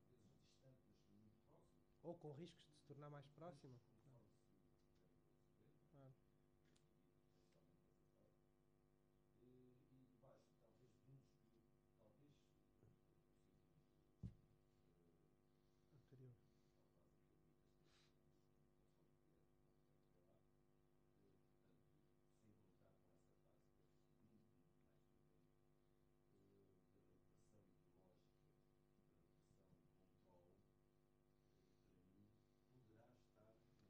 Sem dúvida. Mas, mas quando, é, é, muito curioso as conversas que eu tenho com esse meu orientador, que ele é italiano e tem uma outra experiência a nível da Etiópia, etc. Também de discursos orais urbanos e não sei o quê.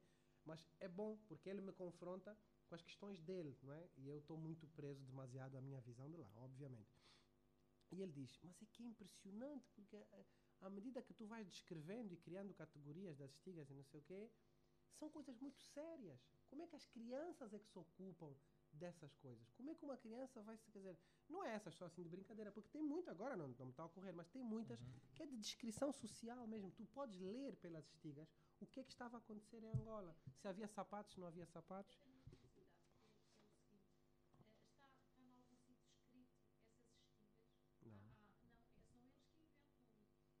Sim, que inventam. É uma tradição oral. É uma, é uma, uma, Mas agora veja, é uma tradição oral entre as crianças. Pois.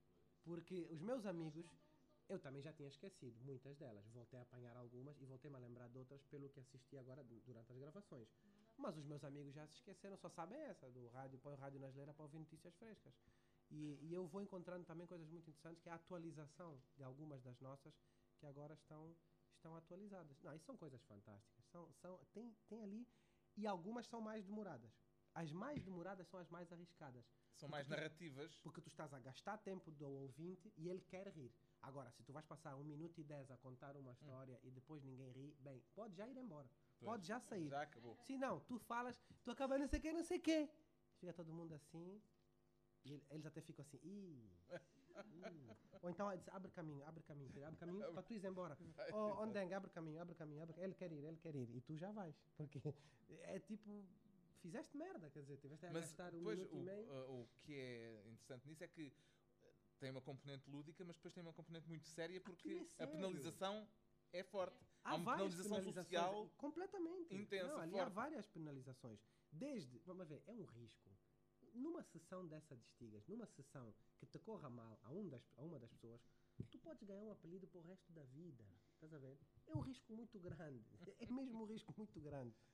Eu hoje em dia teria muito medo de me envolver a sério. Eles às vezes provocam, eles querem. Mas como é o Cota? O Cota não estiga. Não, o Cota só está aqui para gravar. Não, como é o Cota? Nós ouvimos dizer que o Cota também estigava. Não, não, o Cota só está aqui para gravar. Eu, olha, eu, disse, eu com vocês? Por Deus me livre. Não. Esses profissionais aqui. Olha, outra coisa muito gira. Uma vez numa das gravações tinha um menino muito gago. Extremamente gago. Hum? Quando ele chegou, enfim, é aquilo, era um aglomerado de vários grupos que eu fui, fui juntando, né? E eles estavam. Quando ele começou, tô, pai, houve uns a rirem-se. E os outros que já o conheciam diziam, ah, estão a rir agora, estão a rir agora. Ele, tô, pai, não sei o quê. Deu a primeira, muito boa, todas as tigas dele eram muito boas. Chegou uma altura, não tinha mais ninguém. Ele estava sozinho, o miúdo gago. E os outros, então vocês estavam a rir. Não vem agora aqui estigar. Olha a cara deles, cheios de. Não foram. Os tais que estavam a rir. Sim. Então, porque os amigos dele, né? Os claro. amigos do menino que Tem claque, quer dizer, tem. tem. Tu podes vir com uma claque, tu já traz uma certa claque. Embora a claque não faça milagres, mas a claque eh, empurra. Dá um certo. Claro. Tipo, tu. Eu dou uma estiga que é mais fraca, mas a minha, a minha claque. Ah, tá forte, tá muito bom, tá muito bom. Mas às vezes é tão boa que se vê que é claque. Né? Aí há um risco também. Não, é muito interessante. Os, os níveis de, de classificação e de, e de e de convivência ali são, são muito subtis. É preciso. E é isso que me fascina, é como é que pode ser tão complexo numa coisa. É o que o meu orientador me pergunta. E o fascínio é um fascínio. E o que, é que, que Não, desculpa, ele só pergunta isso. Como é que um grupo de meninos que se encontra para se divertirem estão a falar de coisas sérias e da guerra uhum. e da falta de água e de não sei o quê. O fascínio principal para ti é uh, o fascínio do mecanismo social ou o fascínio não, da linguagem não. e da. Não, o fascínio e... para mim é o momento. Eu gosto de estar ali Sim, com não, mas eles, quer dizer, o, uh, porque isso a... pode ser analisado pelo ponto de vista da relação social que se cria nesse, nesses grupos, de uma dinâmica social uh, que se cria nesses grupos, ou pelo lado da linguagem, quer dizer, pela invenção ah, sim, da sim, linguagem, pelo lado pois quase é. literário. Claro, o, que, é claro. o que é que te interessa então, mais? Então, eu pensei que eu ia trabalhar o lado mais literário, mas depois vi que não tinha capacidade para, para trabalhar, porque aí já implica categorizar e não sei o quê, aqueles nomes que eu não sei. Então, eu comecei a fazer um tratamento mais... O meu, a minha tese ela é interdisciplinar, o que é mais complicado. Eu ponho o que eu quiser. Tem que estar mais ou menos bem feito, senão ele não aceita. Uh, mas sim, poderia ser... Também há isso também há um lado muito criativo do ponto de vista da gramática, da intervenção com a língua portuguesa, da mistura das línguas nacionais com, com, com a, hum, ah, Como é que era? Havia uma que eu não. Havia uma que ele usou um termo em inglês completamente aportuguesado ou angolanizado e eu não estava a apanhar nada. Disse, "Pô, que palavra é essa? Eu ouvi a gravação, eu ouvi, eu entendi o sentido. Dizia, afinal, até que me explicaram, era uma coisa relacionada com basquetebol, Hum.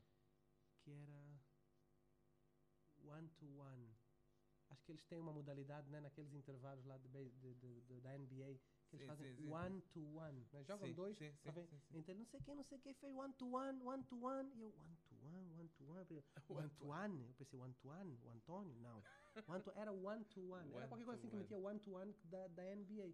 Tinha essa e tinha uma do, do dry gin, do dry gin, o dry gin. Era dry gin. Gin tonic, né? Sim. E não, só que tu, eu ouvi dry gin, dry gin, o dry gin, eu disse, porra, o dry gin, o dry gin, investigar em Quimbundo, dry gin, não, nada, ah, draguei, nada, não, era dry gin. Então, se tu não apanhas a origem, E não- as ticas em Quimbundo? as tigas em Quimbundo. Eles, é, é muito curioso. Eu pedi para eles para gravar algumas tigas em Quimbundo. Eles diziam em, em Quimbundo, todo mundo ria. Ele traduzia para português, dizia: "Ah, não é bem É isso. fraquinho. ah, Ah. não é bem". Os outros diziam: Tipo, que não é a mesma coisa, porque ela está estruturada para funcionar em, Em Quimbundo. Ela não está estruturada para funcionar em, em- em- em português. Como eu acho que as estigas não estão estruturadas para funcionar fora daquela cultura e daquele contexto. Às vezes há uma ou outra que vocês acham graça, mas aquilo lá na hora, ver eles, é muito. Porque tem uma dinâmica de teatro. O tom de voz, a exaltação, se ele se aproxima de ti. Eles cospem às vezes, fazem de propósito, é para intimidar o outro. Espirram, tossem, quer dizer, tem toda uma, uma mímica uma física, uma mise-en-scène que, Própria. que faz o, o melhor estigador. Aí está. O Savimbi devia ser um excelente. Com certeza. Claro. Claro. E não só, e não, mas mesmo em português, via-se que ele tinha. Ele era uma preparação quase de ator. Ele, ele, ele falava do- de um modo, ele tinha um domínio sobre as massas. Não, sem dúvida. O, o Savimbi tem um. Eu só sei que o Samora Machado quis levar uma nave até o sol. Isso foi o que contavam lá. E que ele disse ao ministro: não tem problema, está tudo controlado, nós vamos à noitinha. Isso, isso foi a história que eu ouvi, mas isso ouvíamos em, em Angola. Sim. Não, não se preocupem, a gente vai aterrar. Mas camada presidente, não, a gente vai aterrar, vai à noitinha.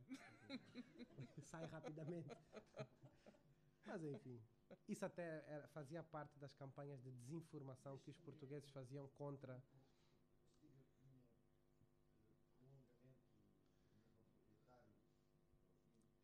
Não, não. Não, não tinha, porque nós, veja, nós na oitava classe, quando eu fiz a oitava classe, devia ter eh, já eh, 14, acho eu, né? Sim, 13, 14. Já estiga, digamos, há, duas coisas. Estigar é estigar este jogo, mas estigar é um verbo. Estigar é gozar.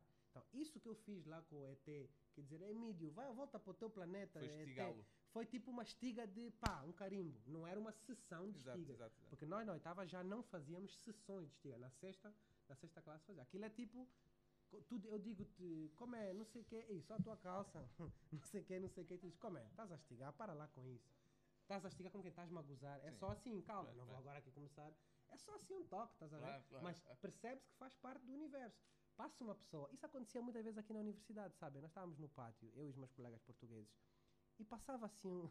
Ele começava a rir. Porque eu começava a rir, porque imaginava, dizia: Ó senhor, a tua sorte é que estás a cruzar o pátio de uma universidade em Lisboa. Porque com esses sapatos e com essa calça, se tu cruzasses qualquer rua de Luanda, eu começava já a rir.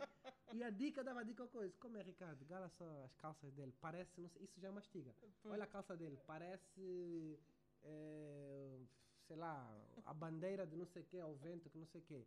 E o Ricardo assim, mas ouve lá, isso não tem graça nenhuma. Eu dizia, não, não estás a captar, isso não é para ter graça. Isto é... Tá? Era para passar o tempo, estávamos ali à tarde sem fazer nada. Eu, é, não dava, não, realmente eu desisti. Fiquei, guardava para mim e ria. Houve muita incompreensão dessas culturais na, na adaptação aqui a no, Portugal. princípio, no princípio, sim, antes da universidade. Eu fiz dois anos antes da universidade e até houve cenas de racismo. Mas eu acho que, de algum modo, eu estava mais ou menos bem preparado. Eu vinha muito na defensiva. Então eu cheguei cá, eh, fui fazer o 11 ano, cheguei à escola E o primeiro problema era o nome. Como é que se chama? Ndalo. Como? Nadalo? Não, não é Nadalo, é Ndalo. Nadlau? Não, não é Nadlau. É Ndalo. Ah, mas não podemos dar outro nome? Não, minha senhora, esse é o nome que os meus pais me deram, é esse que eu, que eu uso. E aí, e os colegas, ah, mas esse teu nome, não sei quem, ah, esse teu nome, esse teu nome é muito esquisito. Eu disse, não, esquisito para vocês. Como se chegar aqui um chinês, ou se nós, se tu, Carla, João, fores para a China, e o chinês te perguntar, onde é um E tu dizes João, ele vai dizer, João, João, ah, que nome tão estranho. Pois. Obviamente, não é? é? Aí foi, começou pelo nome e algumas cenas assim, meio de. O problema era o sotaque e a maneira de vestir. Porque isso vou-vos dizer abertamente. Sempre tive essa sensação, tanto na escola como mais tarde. Todo o racismo que eu assisti em Portugal, que eu assisti pessoalmente, funciona da seguinte maneira: quanto mais escura for a pessoa, pior. Uma coisa é um mulatinho, outra coisa é um mulatinho que fala bem português, outra coisa é um escurinho, outra coisa é um preto, mas que fala bem português. Outra coisa é um preto que não fala bem português. E não fala bem português porque é cabo-verdiano ou porque é guineense e passa a vida a pensar em crioulo. É claro, quando vai falar português, ou é influenciado no seu sotaque pelo, pelo crioulo, ou, eventualmente, passa mais tempo a falar crioulo do que, do que português. E isso era desconsiderado. As pessoas eram interpretadas como menos capazes, menos inteligentes, ou menos, como eu agora, que não sei falar francês, chegar à França e se tiver que me expressar, bem, coitadinho de mim, ah, je, je, je, gelado. Quer dizer, o que, que, que, é que eu vou dizer, né? Ah, fulano, coitadinho. É, tá. Não, não sei falar francês, não, não consigo me expressar, não, não sei dizer nada, não é? E isso era. Então, eu com este tom de pele duvidoso, eh, que posso ser tudo, eu já fui tudo em todas as partes do mundo, só ainda não pensaram que era japonês, nem, enfim, nem oriental. Mas já fui tudo, já fui mexicano, já, já fui peruano, eh, angolano, eh, português, latino-americano, já fui tudo, né? Depende do penteado, das tranças, do cabelo, uhum. estou com o cabelo careca e tal. Mas, então eu não sofri uma coisa de pele, eu nunca senti assim uma coisa de pele. Mas a nível do sotaque, sim, eh, questões de sotaque e tal. E uma vez, mas eu não sei porque nessa altura eu era uma pessoa calmíssima, não reagia tão mal a algumas dessas coisas. E uma vez, já quase no fim do ano, a Beatriz, uma colega que passou o ano letivo todo a não falar comigo só porque não sabia dizer o meu nome, podia dizer, psst, oh, oh, oh, oh, Milano. Não, meu, não. Ela evitou. Há um dia que está lá no pátio, que não sei se ela tinha fumado ou que estava mais bem disposta, virou-se para mim e disse assim: Isto foi em maio, as aulas estavam quase a acabar. Oh, oh, E eu assim olhar para ela, para ver qual é o nome que ela dizer. Oh, oh colega. e eu, diz Beatriz, deve ser muito frustrante para ti eu não conseguir dizer o teu nome, não é? e eu tive um rasgo de lucidez e disse: Olha, Beatriz, sabes, eu penso que não. Eu penso é que deveria ser muito frustrante para ti não ser capaz de dizer uma palavra que milhões de pessoas são capazes de dizer. Ela viu aquilo na perspectiva do outro, né? que devia ser frustrante para mim, ela não conseguir dizer o meu nome. Eu disse, para mim não estou a ver assim uma grande frustração, mas eventualmente para, para ti. ti. foi uma provocação, devolvi, ah. não é? E ela olhou para mim, ah, pois é. Juro, quer dizer, naquele dia ela deu-se conta que, enfim, que talvez fosse. outra coisa que eu nunca, nunca me chateei com isso. Se uma pessoa se esforçasse por dizer o meu nome, que não é fácil, porque mistura o N com o D e sai este som Ndá. E a tendência é as pessoas quererem dizer o N aqui. E o N não é dito aqui, ele é aqui. Aqui é só dalo. Aqui é N dalo, né? Se tu tentas dizer aqui, tu vais dizer N dalo, porque tu queres dizer o N. Mas se a pessoa tentasse, tudo bem, nunca disse a ninguém, ah, não, se não diz bem o meu nome, não quero que me chame. Agora, vir a inventar outros nomes, meu, tipo, estávamos a fazer, ia fazer uma endoscopia, já mal disposto, já cheio de medo e não sei o quê. E tal, uma, eu sei quando é que eu vou ser chamado, porque é assim, Carlos, João, sou eu. Então, eu já sei. Mas eu não estava a ver, porque eu estava mal disposto, assim, a espera, eu não estava a ver. Então ela fez, fulano, não, não, não. Parou, fez uma pausa, a pessoa acabou assim, com dois estômagos e tal. Nádia da Almeida. Ainda me lembro, Nádia. foi na clínica de Santo Antônio, ali na Amadora. Eu estava tão mal disposto com a endoscopia, eu levantei-me, disse assim, parecia um discurso. Minha senhora. E ela aqui atrás de mim. Tem cara de Nádia. Nádia não, por favor. Tá bem que o nome é esquisito, mas Nádia não. Todo mundo assim olhar para mim, porque ninguém se percebeu o que é que se passava, só eu e ela que sabia. Ela disse, ah, desculpe lá, é que eu vi aqui. Eu disse, então o que é que viu? Não, eu vi na, na, de, na de, mas Nádia não viu. Nádia não viu, quer dizer, está lá um L, é N-D-A-L-U. Que a pessoa diga Nadalo. Eu passei anos a falar com uma pessoa, nunca lhe corrigi. Sempre, anos, dois anos, chama Nadlau. Nadlau, Nadlau, nunca. No último dia, era uma, uma, uma, uma médica que eu ia no último dia, eu ia-me embora e tal, disse: Olha, sabe de uma coisa? o meu nome não é Nadlau. Ai não, mas eu tinha aqui na sua ficha. Eu disse: Não, o nome que está aí é Ndalo. Muito boa tarde. Até mais ver. E quando é Enfim. que o Ndalo deu origem ao Ao Onjaki? Então, o Onjaki foi quando. Eu era para me chamar Onjaki, na Sim, realidade. o- estava eram essa- os pais Exatamente. Tinham tinham pensado no Onjaki. e depois mudaram de ideias. E aí quando eu foi quando eu comecei a pintar, na realidade. Ah. Eu comecei a pintar e eu comecei a assinar nos quadros. Eu achava, eu ainda hoje acho tão estranho eu pintar. É, não faz nada parte do meu universo. Eu achava tão estranho que eu não, não podia assinar Tinha que ser outro. Ndalo. Então eu comecei a dizer, ah, então vou assinar Onjaki. E aí ficou uh, Onjaki Mas- quando Sabendo? Onjaki significa guerreiro. Mas há várias versões sobre isso. Uma vez eu disse ao senhor, é guerreiro. Ele disse, não, não é nada guerreiro. Onjaki é malandro, traquina. E cada vez que uma pessoa que fala um bundo fluentemente me diz isso com toda a convicção, é um bundo. Eu digo, bom, então é traquina. Aí passado um bocado encontro o outro. Naquele dia estava na É Suécia. guerreiro. O senhor embaixador de lá fala um bundo fluentemente. Ouve lá, você sabe o que, é que significa o seu nome? Eu já, bom, olha, já- a última vez disseram-me que era traquina. Não é nada traquina, onde já que é guerreiro. Eu disse, ah, então tá bem, é guerreiro. Então ando nesta. Mas realmente é qualquer coisa entre malandro, só aparecem as três definições: malandro, traquina e guerreiro. E um dia estou na televisão lá com um senhor que falava também fluentemente um bundo, e assim no meio da conversa ele me disse: lá, sabes o que, é que significa o teu nome? Eu disse, sei, mas tenho medo de dizer, porque estamos em direto. Eu Pensei, "Daí vai me dizer, sei lá, se é traquina. Não, depois eu digo-te e tal. E ele disse, olha, onjaki significa, literalmente significa, aquele que enfrenta desafios. Não sei falar um bundo, só acredito naquilo que me dizem. Não, é um bundo, é. É um bundo. Ndalo, dizem que Ndalo em Quimbundo, assim começando com N, é galho, ramo, galho da árvore. Mas Ondalo, que é da onde no fundo o nome vem, é a palavra em Umbundo para fogo. Ondalo, essa não há dúvidas, só Ondalo é fogo. E os teus pais deram-te o nome de Ndalo Ndalo. e eram para te chamar Onjaki eh, porque falam um bundo Não. quimbundo? Não, não porque falam. Gostaram do som? Não, eu penso que é um misto de porque gostaram do som, meus pais estavam na guerrilha, aquela coisa revolucionária, acharam que as fazia parte nacionais. do, do, do percurso da afirmação deles, de dar nomes nacionais, etc. Acho que foi isso. O general Ndalo. Sim, é Ah, por é causa dele que eu me chamo Ndalo. Ele é vivo. É por causa dele que eu me chamo Ndalo. Não, não. É, Mas ajuda-me imenso pensarem que ele é meu familiar. Já me ajudou imenso. Palavra de honra.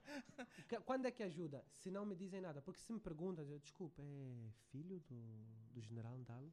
Porque é assim, um general, tipo... Big Boss. E eu, não, não, não, não. Mas também não digo não, não, tipo, podia ser sobrinho, né?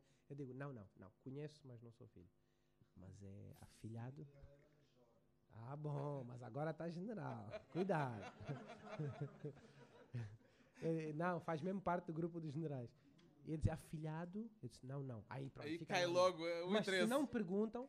Havia uma coisa, que há uns anos atrás não havia aquele número de ligação direta, era preciso ligar para o 109, dar um número e pedir uma chamada internacional. Ah, E era muito difícil, eh, o 109, era um número muito difícil, ficava-se, ficava-se. Já havia turnos para pedir o 109, tipo, tu ficas 10 minutos já, a ver televisão. É que não atendiam, as senhoras não atendiam. Bem, hora da novela, nem pensar. Hora da telenovela não atendiam mesmo. E então, bom, aí tu dizias o teu número, o teu nome e o número da pessoa que quer chamar e o nome. Aí eu dizia, número tal, número tal. E quem pede a chamada? Era eu da Ndalo. Ndalo? Senhor, pode desligar, a chamada vai, vai, vai já coisa. E eu, eu pousava. Aí minha mãe disse, mas o que, foi? Eu disse, não sei. eu disse, "Isso que é chamada." A partir desse dia, acho que elas registraram lá o número da minha casa, 32 34 27. Era, Era do general Ndalo. Não, não, era tipo, Era tudo. era só a- assim pedir. tocava. não sei quem. Sim, com certeza, vamos já coisa. E foi isso. Foi, era, que eu pensava que era o general Ndalo.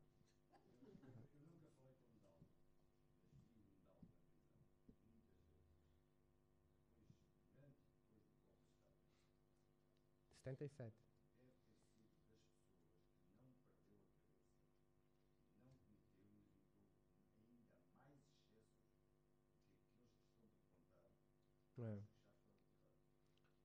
Havia um ou outro que tentava, que tentava manter-se isento.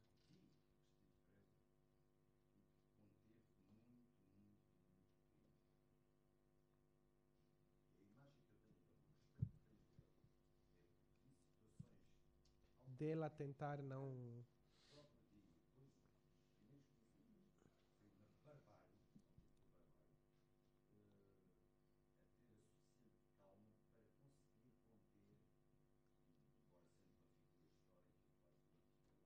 Uhum. Uhum.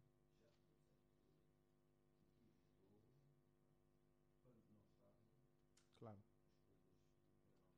Claro.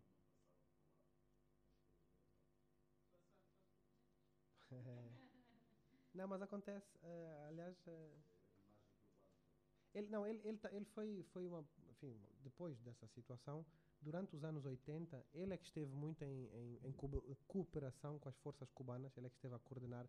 Ele foi chefe de Estado-Maior da, das Forças Armadas. Um, ehm, eu não sei se. Não, chefe de Estado-Maior só há um, e, e, é o próprio. Ele foi o general com mais estrelas dentro da, da, das Forças Armadas. E, e, ele era, parece que era uma pessoa muito séria, nesse, nessa, sobretudo na, na nos ataques, com, na proteção contra os sul-africanos.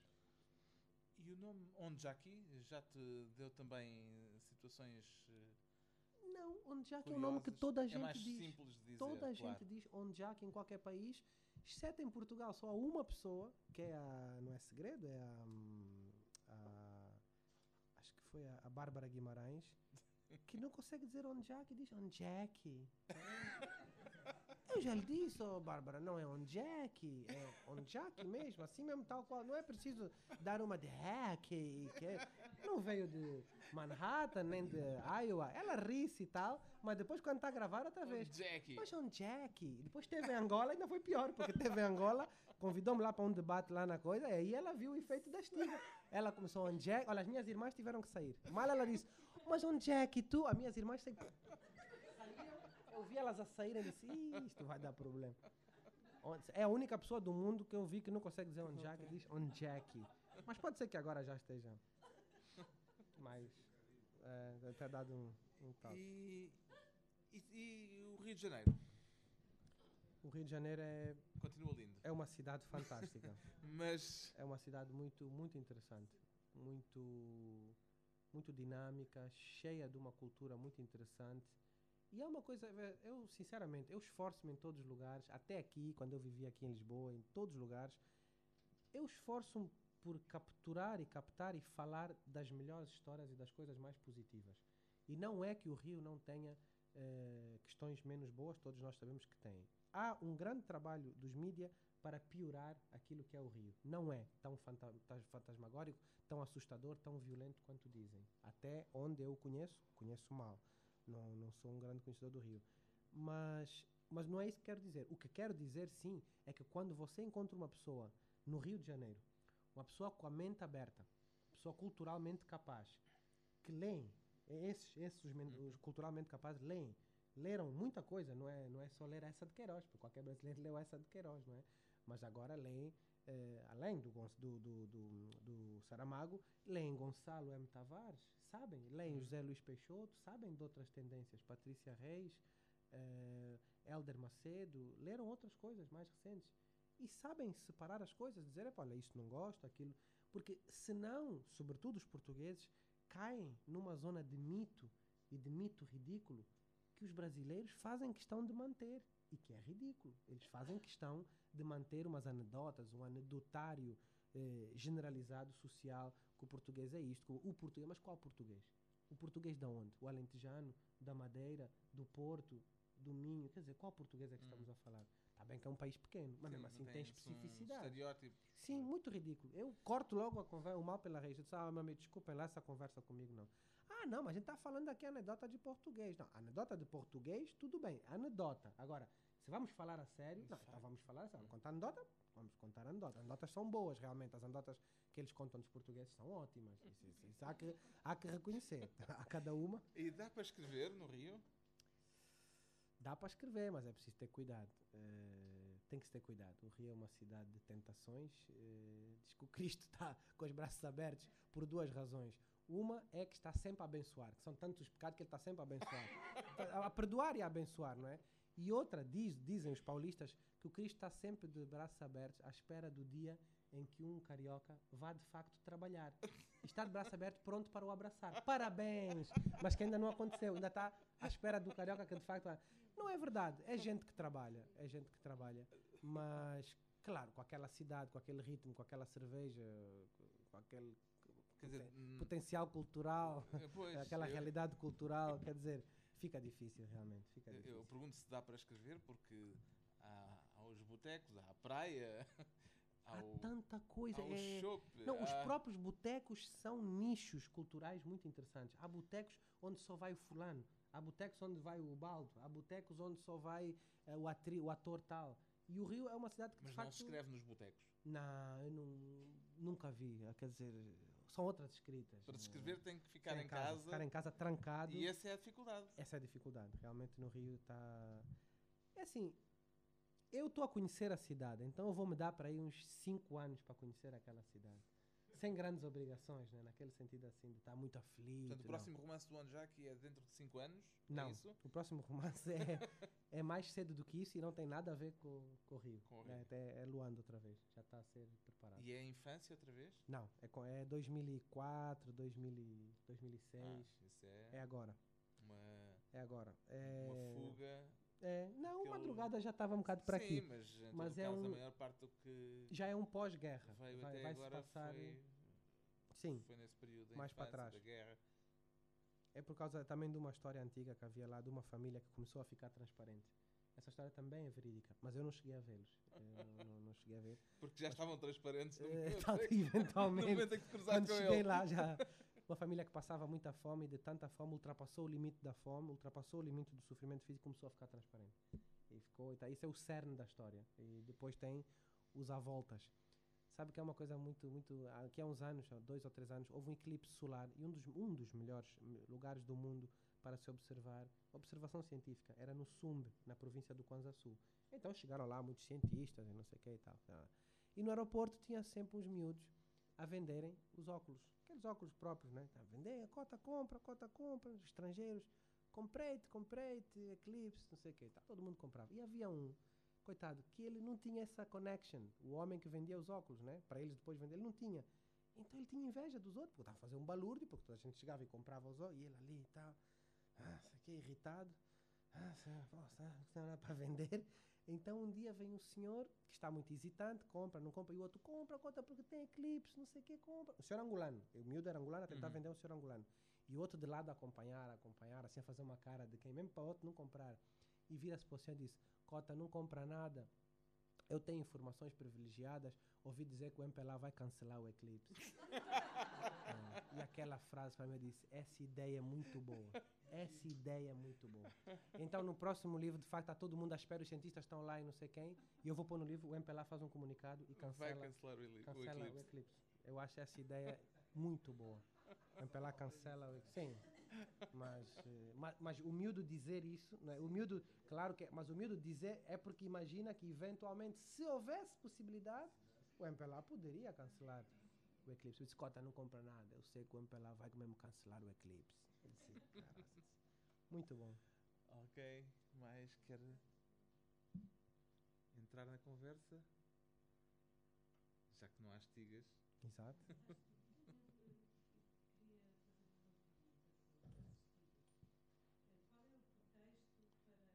Começar. Normalmente, no princípio era assim. A- antes de entrar na escola, nós já estigávamos na rua. À noite, a pessoa estava ali no muro, já é uma situação de. Sim, ou da Praia do Bispo, ou lá da minha rua, lá no, no, no Alvalade.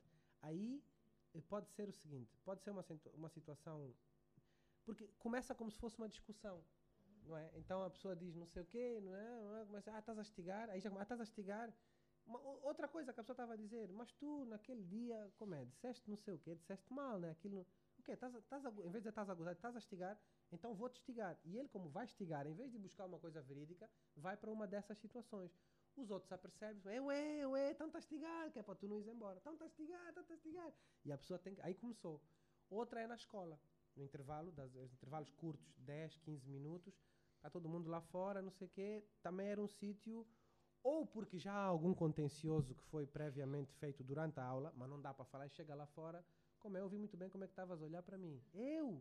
Sim, estavas a olhar tipo que os teus olhos estavam não sei o quê. Ah, estás a estigar? Que, tipo que, pronto, já foi. E aí começa. Eu, eu, pessoalmente, havia uma ou outra menina que eu via a estigar e era por brincadeira, não era sério como nós. Eu nunca vi. Mas o Manuel Rui já andou a investigar grupos específicos de meninas que, que, que estigam. Mas, sinceramente, da, da, minha observação que tenho, e depois destas investigações que faço agora, perguntei a vários desses miúdos, sempre a mulher, as meninas, mulheres no sentido do sexo feminino, não levam a sério, não é importante. Pode ser divertido, mas não é importante não vai ter aquele cariz defensivo e de honra que é o melhor estigador do bairro, o rei Cabulo. Não há nenhuma rainha Cabula, quer dizer, não, não. Pode haver, mas não, não é. Não...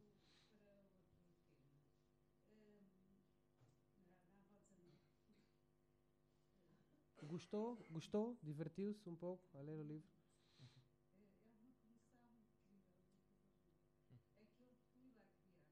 Ah, conhece bem o bairro. Lá ainda? Ah, que engraçado. E era mesmo a minha mãe? Cita a Elsa. Elsa Caximbinha. Ah, então é. Elsa Caximbinha era ela mesmo. E não conheceu a minha tia Rosa? A Rosa Santos. Era prima dela. A Vitória conheceu.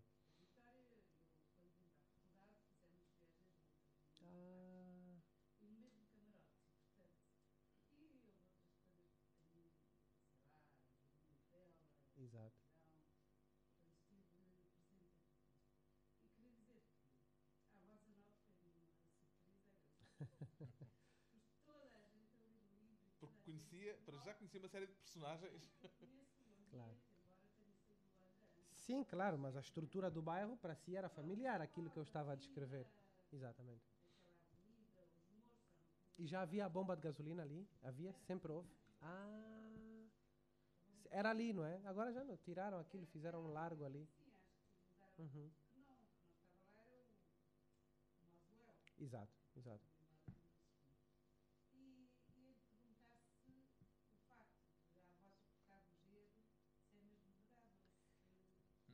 Lá está, as interferências do, do, do, do, real e do coisa e em que timings. A minha avó teve, tiveram que lhe tirar o dedo, de facto, ela tem 19 dedos. não, é, não é ficção. É da mão, do pé, perdão, do pé. Comple é, é, a avó Gneta é viva. É, falei com ela hoje, antes de vir para aqui. Só me pede perfumes. Sempre que eu estou fora, ô oh, filho, não esquece, quando passas pelo aeroporto, não esquece um perfumezinho para a avó. Disse, não, avó, não. O que é que eu faço? Muitas vezes esqueço-me. Chego a Luanda, vou rapidamente comprar a um lado qualquer embrulho. E se embrulho mal, digo, avó, sabes, agora no aeroporto com a segurança, mandam abrir tudo. A prenda vem mal, lembra que está tudo perfeito. Ô oh, filho, não faz mal. O que interessa é o líquido. Pronto, então. Se... Ela, aliás, ela diz o que interessa é o líquido, ela diz tanto do uísque quanto do perfume. Então, avó, esse uísque não é muito bom. Ô oh, filho, o que interessa é o líquido. Não, é uma pessoa muito bem disposta, está muito lúcida, mas muito lúcida. Ela tem 93 anos agora. Fez 93 anos agora. Exatamente. Uh,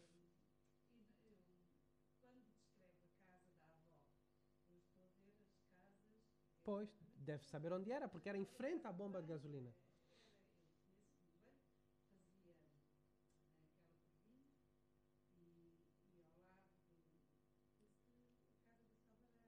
É do outro lado. Aí na curvinha é onde tem o jacaré. Aí é, depois da curvinha que tem o jacaré.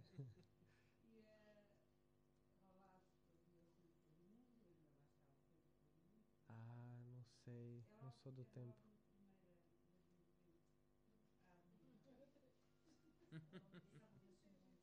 Sim. Mas só para dizer que o dedo, o dedo não foi desse tempo. O dedo foi agora. Ah, o dedo foi em 2000 e 2003, 2000. Eu é, eu é que adaptei Isso é que é uma adaptação. Tempo. Isso é uma adaptação.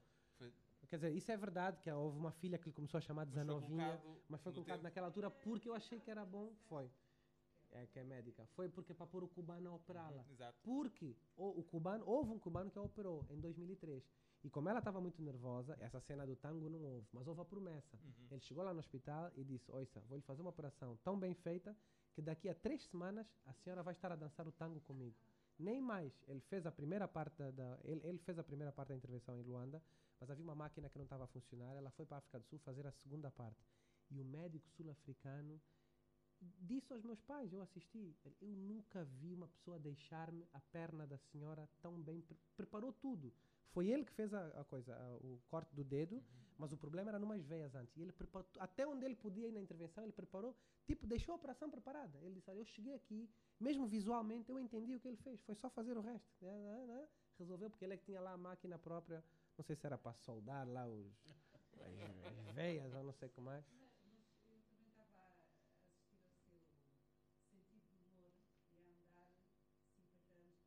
Uhum. Mas conheceu o meu avô, o Cachimbinha? Mal. Ah, é que eu nunca o conheci.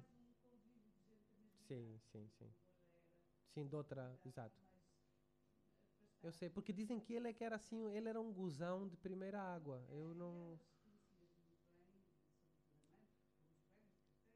Sim.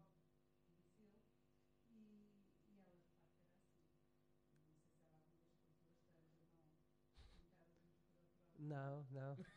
Ainda não.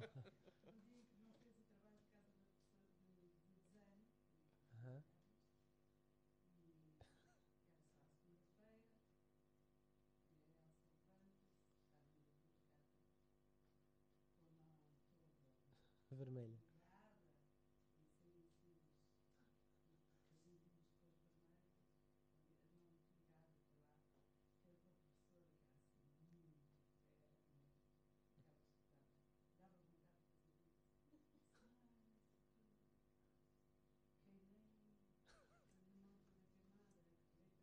Exato.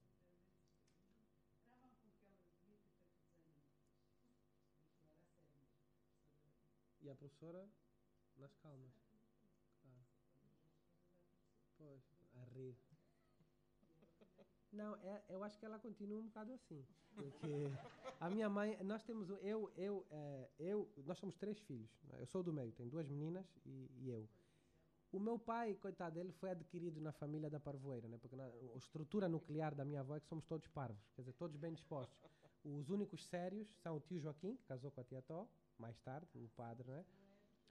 Não, é o que eu estou a dizer. Os que vieram de fora, eles tiveram que ser ensinados nesta estrutura mais coisa. Agora, esta estrutura, se há aqui qualquer coisa assim à mesa, não sei o quê, nós não podemos nem olhar. Eu não posso olhar para a minha mãe. Se há qualquer coisa, eu só fico assim, já, olhar para baixo. Se eu olhar para ela, vai. Ela não se consegue controlar. Então, acho que continua mais ou menos nesse, nessa estrutura. Uhum.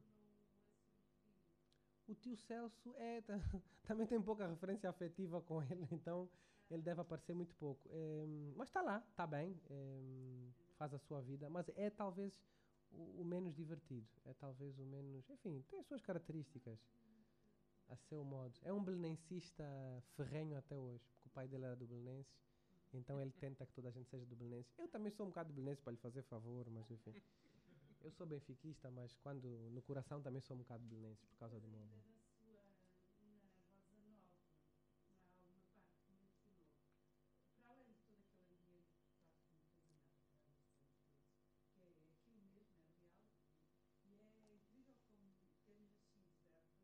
Exato, exato. Mas sabe, o engraçado é isto, é que o ambiente que eu reproduzo nem sequer é o ambiente onde, onde, onde a senhora viveu. Isto é que é engraçado. Mas apesar disso, é o mesmo. Porque eu não, o ambiente, claro. Não, quer dizer que há coisas do lugar que ficaram. E que, claro. Aham.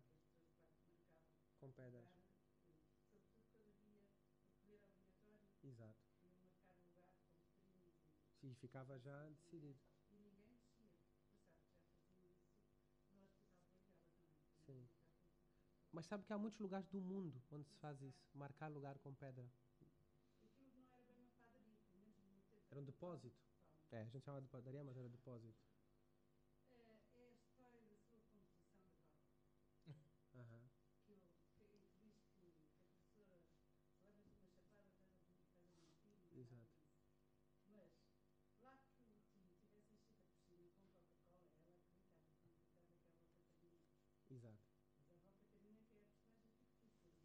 Mas era, era isso que eu queria criar. Eu queria criar essa dúvida e essa situação. Porque o que, o que parecia evidente para mim era o que era menos evidente para ela, para o narrador. Né? O que era evidente para o narrador é que, bom, ela achasse aquela coisa pica. Agora, ela me dizer que eu não vejo a avó Catarina, porque de facto havia pessoas que viam e pessoas que não viam a avó Catarina. Então ela estava um bocado assim zangada porque dizia que ia lá a casa, conhecia a casa e não estava lá nenhuma avó Catarina. E era isso que eu queria criar como facto.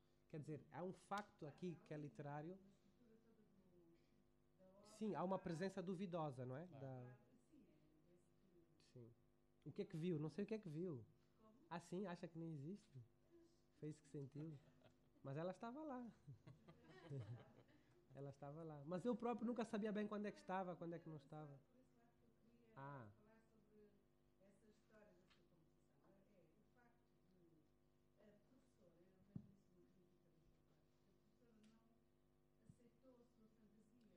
Ah, isso é uma vingança minha por todas as professoras que na infância não aceitaram a minha fantasia. Isso hum. aconteceu muitas vezes. Vinham-me corrigir as, as, as, as, as composições, as, as redações, e eu ficava pior que estragado porque eu, quer dizer, eu pensava que eu podia. Porque havia dois tipos de redação. Redação que era, faça uma redação sobre a aliança operária camponesa. E eu sabia que tinha que fazer. Agora, havia redação tema livre. Então, quando era tema livre, eu achava né, que. E eu acho que eles, às vezes. Uh, olha. Um, claro, infelizmente. Infelizmente acontece ainda hoje. Um dos maiores, dos elogios mais sinceros que eu tive na minha vida foi que eu estava a brincar à tarde com o Bruno, o Bruno Viola, dos da minha rua, estávamos a brincar e tínhamos que fazer tarefas de casa. Fizemos, fizemos, fizemos e tínhamos que fazer uma redação. E a redação era sobre o sol. Eu começava sempre pela redação, era o que eu mais gostava de fazer. Não é porque fosse mais fácil, mas é porque o mais gostava. E fiz a redação sobre o sol. Fui fazer exercício de matemática. O Bruno fez ao contrário. Fui fazer exercício de matemática. Quando chegou a redação, ficou ali. Nunca mais saía. Eu queria brincar. Disse, Bruno, vamos brincar. Epá, não sei, meu. Agora o sol, porra, o que é que um gajo vai dizer? O sol que aquece, o sol que não sei o que. Não, Bruno, isso não é uma redação. Isso são informações. O sol aquece, o sol arrefece. Dá cá o papel fiz a redação dele, com a consciência de que tinha que fazer uma redação diferente da minha, porque a professora era a mesma, éramos colegas de turma, era a mãe da Romina, que era a nossa professora, a professora Angélica. Então, dia seguinte fomos, começou a chamar, não sei o quê, fulano, fulano, Dalo, muito bem, está bonita a redação, não sei o quê. Bruno, chamou Bruno. Então, como é esta redação? Ah, professora, e ele assim, eu só baixei a cabeça.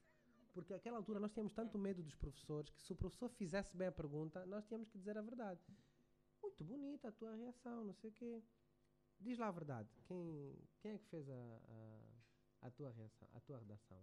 Ele, não, não, fui eu mesmo, professora, fui eu, fui eu. Não, diz lá a verdade. E ele disse, não, estava a estudar com o Dalo, foi um Dalo que, que fez as redações. E ela vira-se para mim, então tu és um menino, não sei o que, começou, ah, muito mentiroso, não sei. Então foste mentir ao Bruno que tu é que fizeste essas redações? Ela tinha gostado das duas e achava que eu tinha mentido ao Bruno, que eu também tinha pedido a alguém. E agora foi muito bonito, porque eu olhei para o Bruno, os dois, o Bruno era a única pessoa além de mim que sabia, porque me viu escrever uma e outra, mas o Bruno na cabeça dele já não sabia o que, é que havia de fazer. Então o Bruno só olhava para mim e eu só assim, tipo, tá calado, disse, não, professora, eu é que fiz as redações, sei que. Bom, tá bem, eu conheço a tua mãe, depois a gente fala sobre isso. Agora vir aqui todas essas redações, né? a tua irmã, se calhar é que fez isso, que estuda na oitava, não sei o que. Disse, não, professora, vai e achei aquilo muito porque o que eu registrei naquilo é que foi feito completamente à pressa. As duas. Eu queria ir brincar, nem foi uma coisa muito pensada. É, mas essa era, essa foi.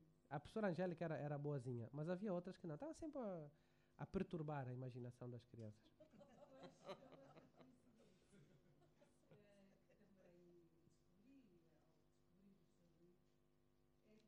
Os portugueses também descobriram, não sei o quê. Eu ouvi dizer que.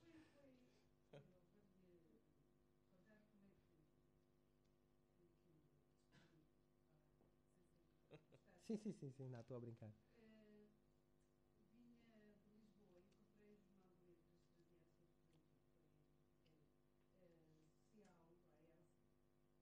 uh, Mas como é que sabia? Como é que soube que eu era filho da, da Elsa? Sim.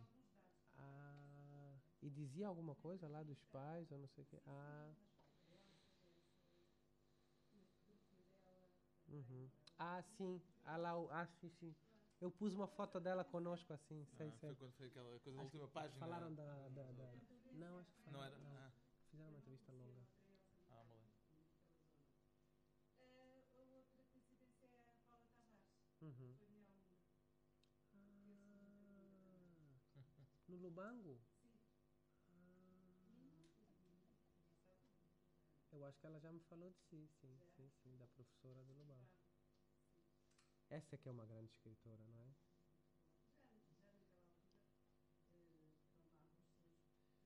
Sabe, eu fico muito triste quando eu vou a um país como o Brasil, por exemplo, a Lavadora, fico triste quando vejo lá os exageros deles nos jornais e não sei o quê, porque sabe que há países também que vivem, o Brasil vive um bocado de modas, não é?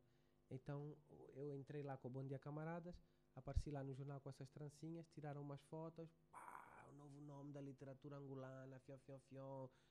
Sério, foi, foi muito, o livro vendeu em dois meses. Eu disse, olha, essa festa que vocês estão aqui a dar só faz sentido depois de publicarem o Rui Duarte Carvalho e a Ana Paula Tavares. Depois podem me publicar. Agora vêm dizer que não sei o que da literatura angolana, como nova, se eles ainda não publicaram. Não há um livro da Paula Tavares oficial, há em revistas. Não há um livro dela publicado no Brasil. Como não?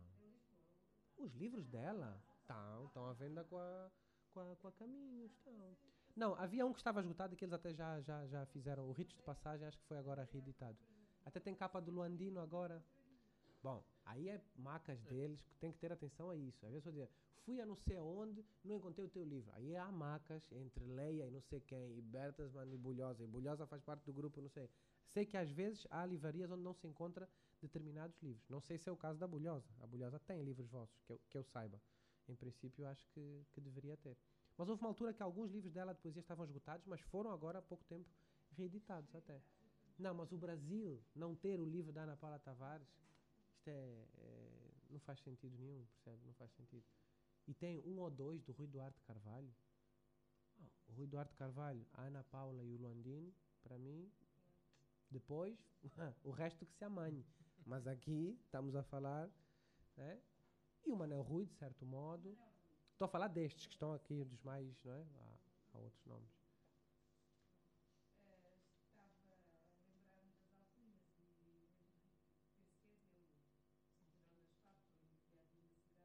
É? Eram ideias dele? Ah, sei que ele tinha o, o socialismo esquemático, acho que esse camarada é dele. É de lá, não é?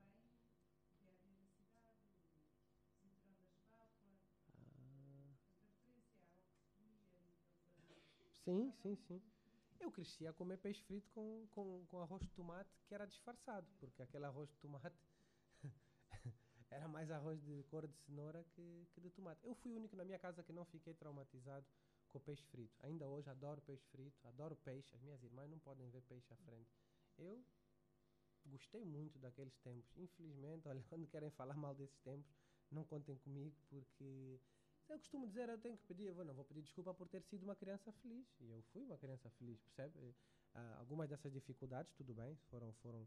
Agora, uma criança, eu compreendo, é completamente diferente analisarmos uma criança de 77, 79, 81, 82 do que um adulto. Sim, já nem, quer dizer, falando das políticas e não sei o quê.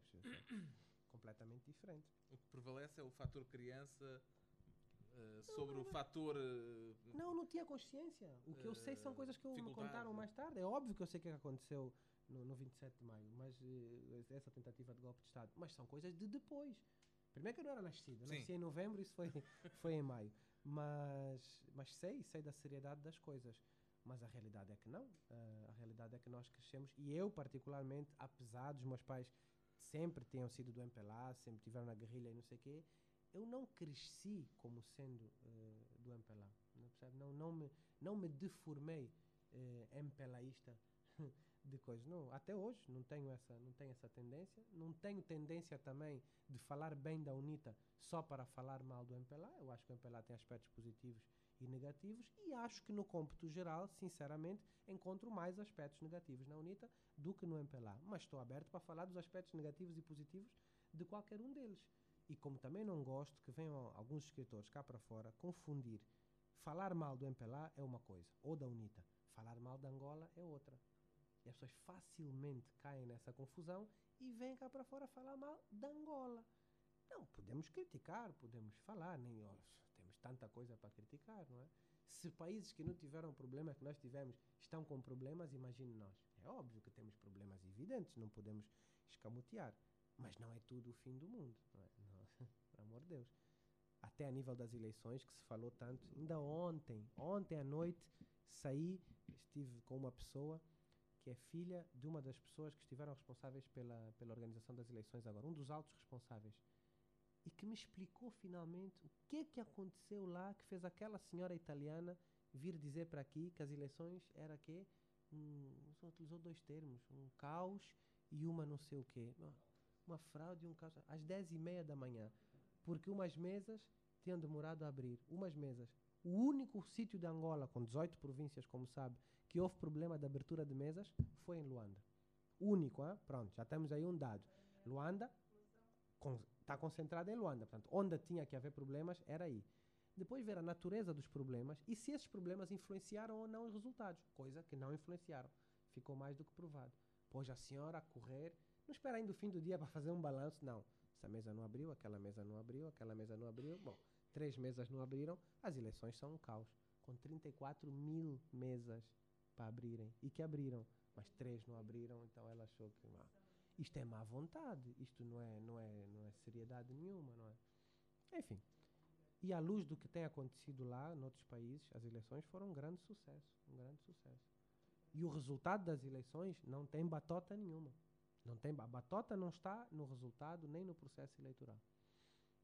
Uh, o, o povo refletiu a sua vontade e a sua reflexão Agora, se chegamos àquele estado, bom, de uns acharem assim. Enfim, são politiquices. São, são boatos de. os mugimbos do, do bairro. Não sei se. Nostalgia. A África, a, a, a Praia do Bispo é um bairro com histórias muito boas. Sabe que eu, eu ia lá, não muitas vezes, porque eu, eu a minha infância eu passei na casa da tia Rosa, eu não ia à creche, porque eu, enfim, destruía a creche à base de gritos. Então a senhora pediu para não me levarem mais à creche. Então a minha mãe depositou-me na casa de uma madrinha e eu ia lá à casa da avó Gneta e ficava lá de vez em quando, sobretudo mais tarde, não tão. Mas a, a Praia do Bispo era um sítio com histórias muito, muito boas, muito boas. Até hoje estou para perguntar a lá, o, conheço o sobrinho do, do, do, desse maluco do Espuma do Mar. Eu conheço o sobrinho dele, o que diz que tinha lá um jacaré que ele não quer esclarecer se havia ou não havia um jacaré naquela casa, mas que se ouvia lá uns ruídos muito estranhos, ouvia-se. Não é impossível uma pessoa ter um jacaré no quintal, tipo cão. Não, havia outros animais. Não era impossível. Agora, a história da piscina de Coca-Cola é verdade, sabe? É verdade que ele. Não, é verdade que ele dizia isso, que tinha, que não tinha, que não tinha. E é, quando nós fomos lá, é, eu disse, então tio, como é que é a piscina? É pá, vocês tiveram azar que os sul-africanos bombardearam Benguela semana passada, rebentaram-me com a piscina toda. Então ele ficou naquela, eu também não podia pedir para saber aonde é que era a piscina. Esse meu tio, o tio Vitor, é irmão da minha mãe, só de parte de pai. E tem uma história muito engraçada. Foi uma pessoa muito engraçadíssima. Tinha essas piscinas de Coca-Colas e não sei o quê. Mas há pouco tempo teve um problema muito sério no rim. Problema, uma insuficiência renal muito grande e tal. Estava muito mal, lista de espera, e desesperou-se. Estava farto, tinha que fazer como é? é hemodiálise, três ou duas, estava farto daquilo. Encontrou um esquema, sozinho, encontrou um esquema na internet de rins no Paquistão. Ah, porque eu vou, porque não sei o que. A minha mãe, ô oh, Vitor, não faças isso, tu não sabes. Eu vou, estou farto. Olha, foi, arranjou o visto, foi para o Paquistão. Ninguém sabia do tio Vitor, tio Vitor, tio Vitor. Passada uma semana, volta. Liga para minha mãe a rir. Como é? Cita! Ele fala assim, só fala assim. Essa, essa coisa que eu digo aqui. Como é? Vocês aqui de Luanda. Só fala assim, não consegue falar normal, assim, devagar. Como é? Cita! Tudo bem aí? Minha mãe já chora. Ô, Vitor, onde é que tu estás? Não sei o quê. Porra, tô de volta a Lisboa, pá. E como é que correu? É, pá, tô bem, pá. Agora fui lá ao Paquistão. É, pá, eu continuo aqui. O, como é? O... Estou bem, estou. Ai, me uma, uma expressão de, de, Estou em Portugal, pá. Mantenho-me angolano, mas mijo em paquistanês. Minha mãe estava a chorar, começou a rir. Ah, agora mija em paquistanês. Agora quando encontramos, como é tio Vitor? Pô, todos os dias, pá, sempre a mijar em paquistanês. Ele diz que quer fazer um livro porque ele é a única pessoa que é angolano, mas que mija em paquistanês. Ele diz, ele diz que acha que há muitos paquistaneses que mijam em paquistanês, mas angolano que mija em paquistanês, ele só é ele. Isto é e olha que ele teve à beira da morte. Só que ele é assim, ele disse, pá, eu estou a mijar em paquistanês. Disse, tá bem? Bom, vai durar mais uns anitos, né? Deram-lhe mais aí um, umas paquistaneses. Isto é o universo da praia do Bispo. É, é. E, e destas histórias, aliás, eh, muitas destas personagens, podíamos ficar agora aqui a, a noite inteira, porque o, onde Jackie desfia estas histórias a uma velocidade espantosa, muitas destas personagens de que ele falou e que aquela senhora também conhece E acaba de pessoalmente, confirmar, eh, estão, por exemplo, neste eh, romance, A Avó 19 e o Segredo Soviético, e eu vejo que há gente que tem aí o livro, provavelmente vão querer que o, que o Onjaki o assine. Portanto, se calhar fazemos aqui uma pausa até à próxima vez que vieres a Lisboa Tá bom. para, para voltarmos a ter outra, outra Tá conversa. Estamos aqui para isso. Tá bem, tá bem, fez bem. Muito bem. Vendemos mais com essa publicidade assim amistosa do que do que com as outras, acho eu. Muito obrigado por terem vindo.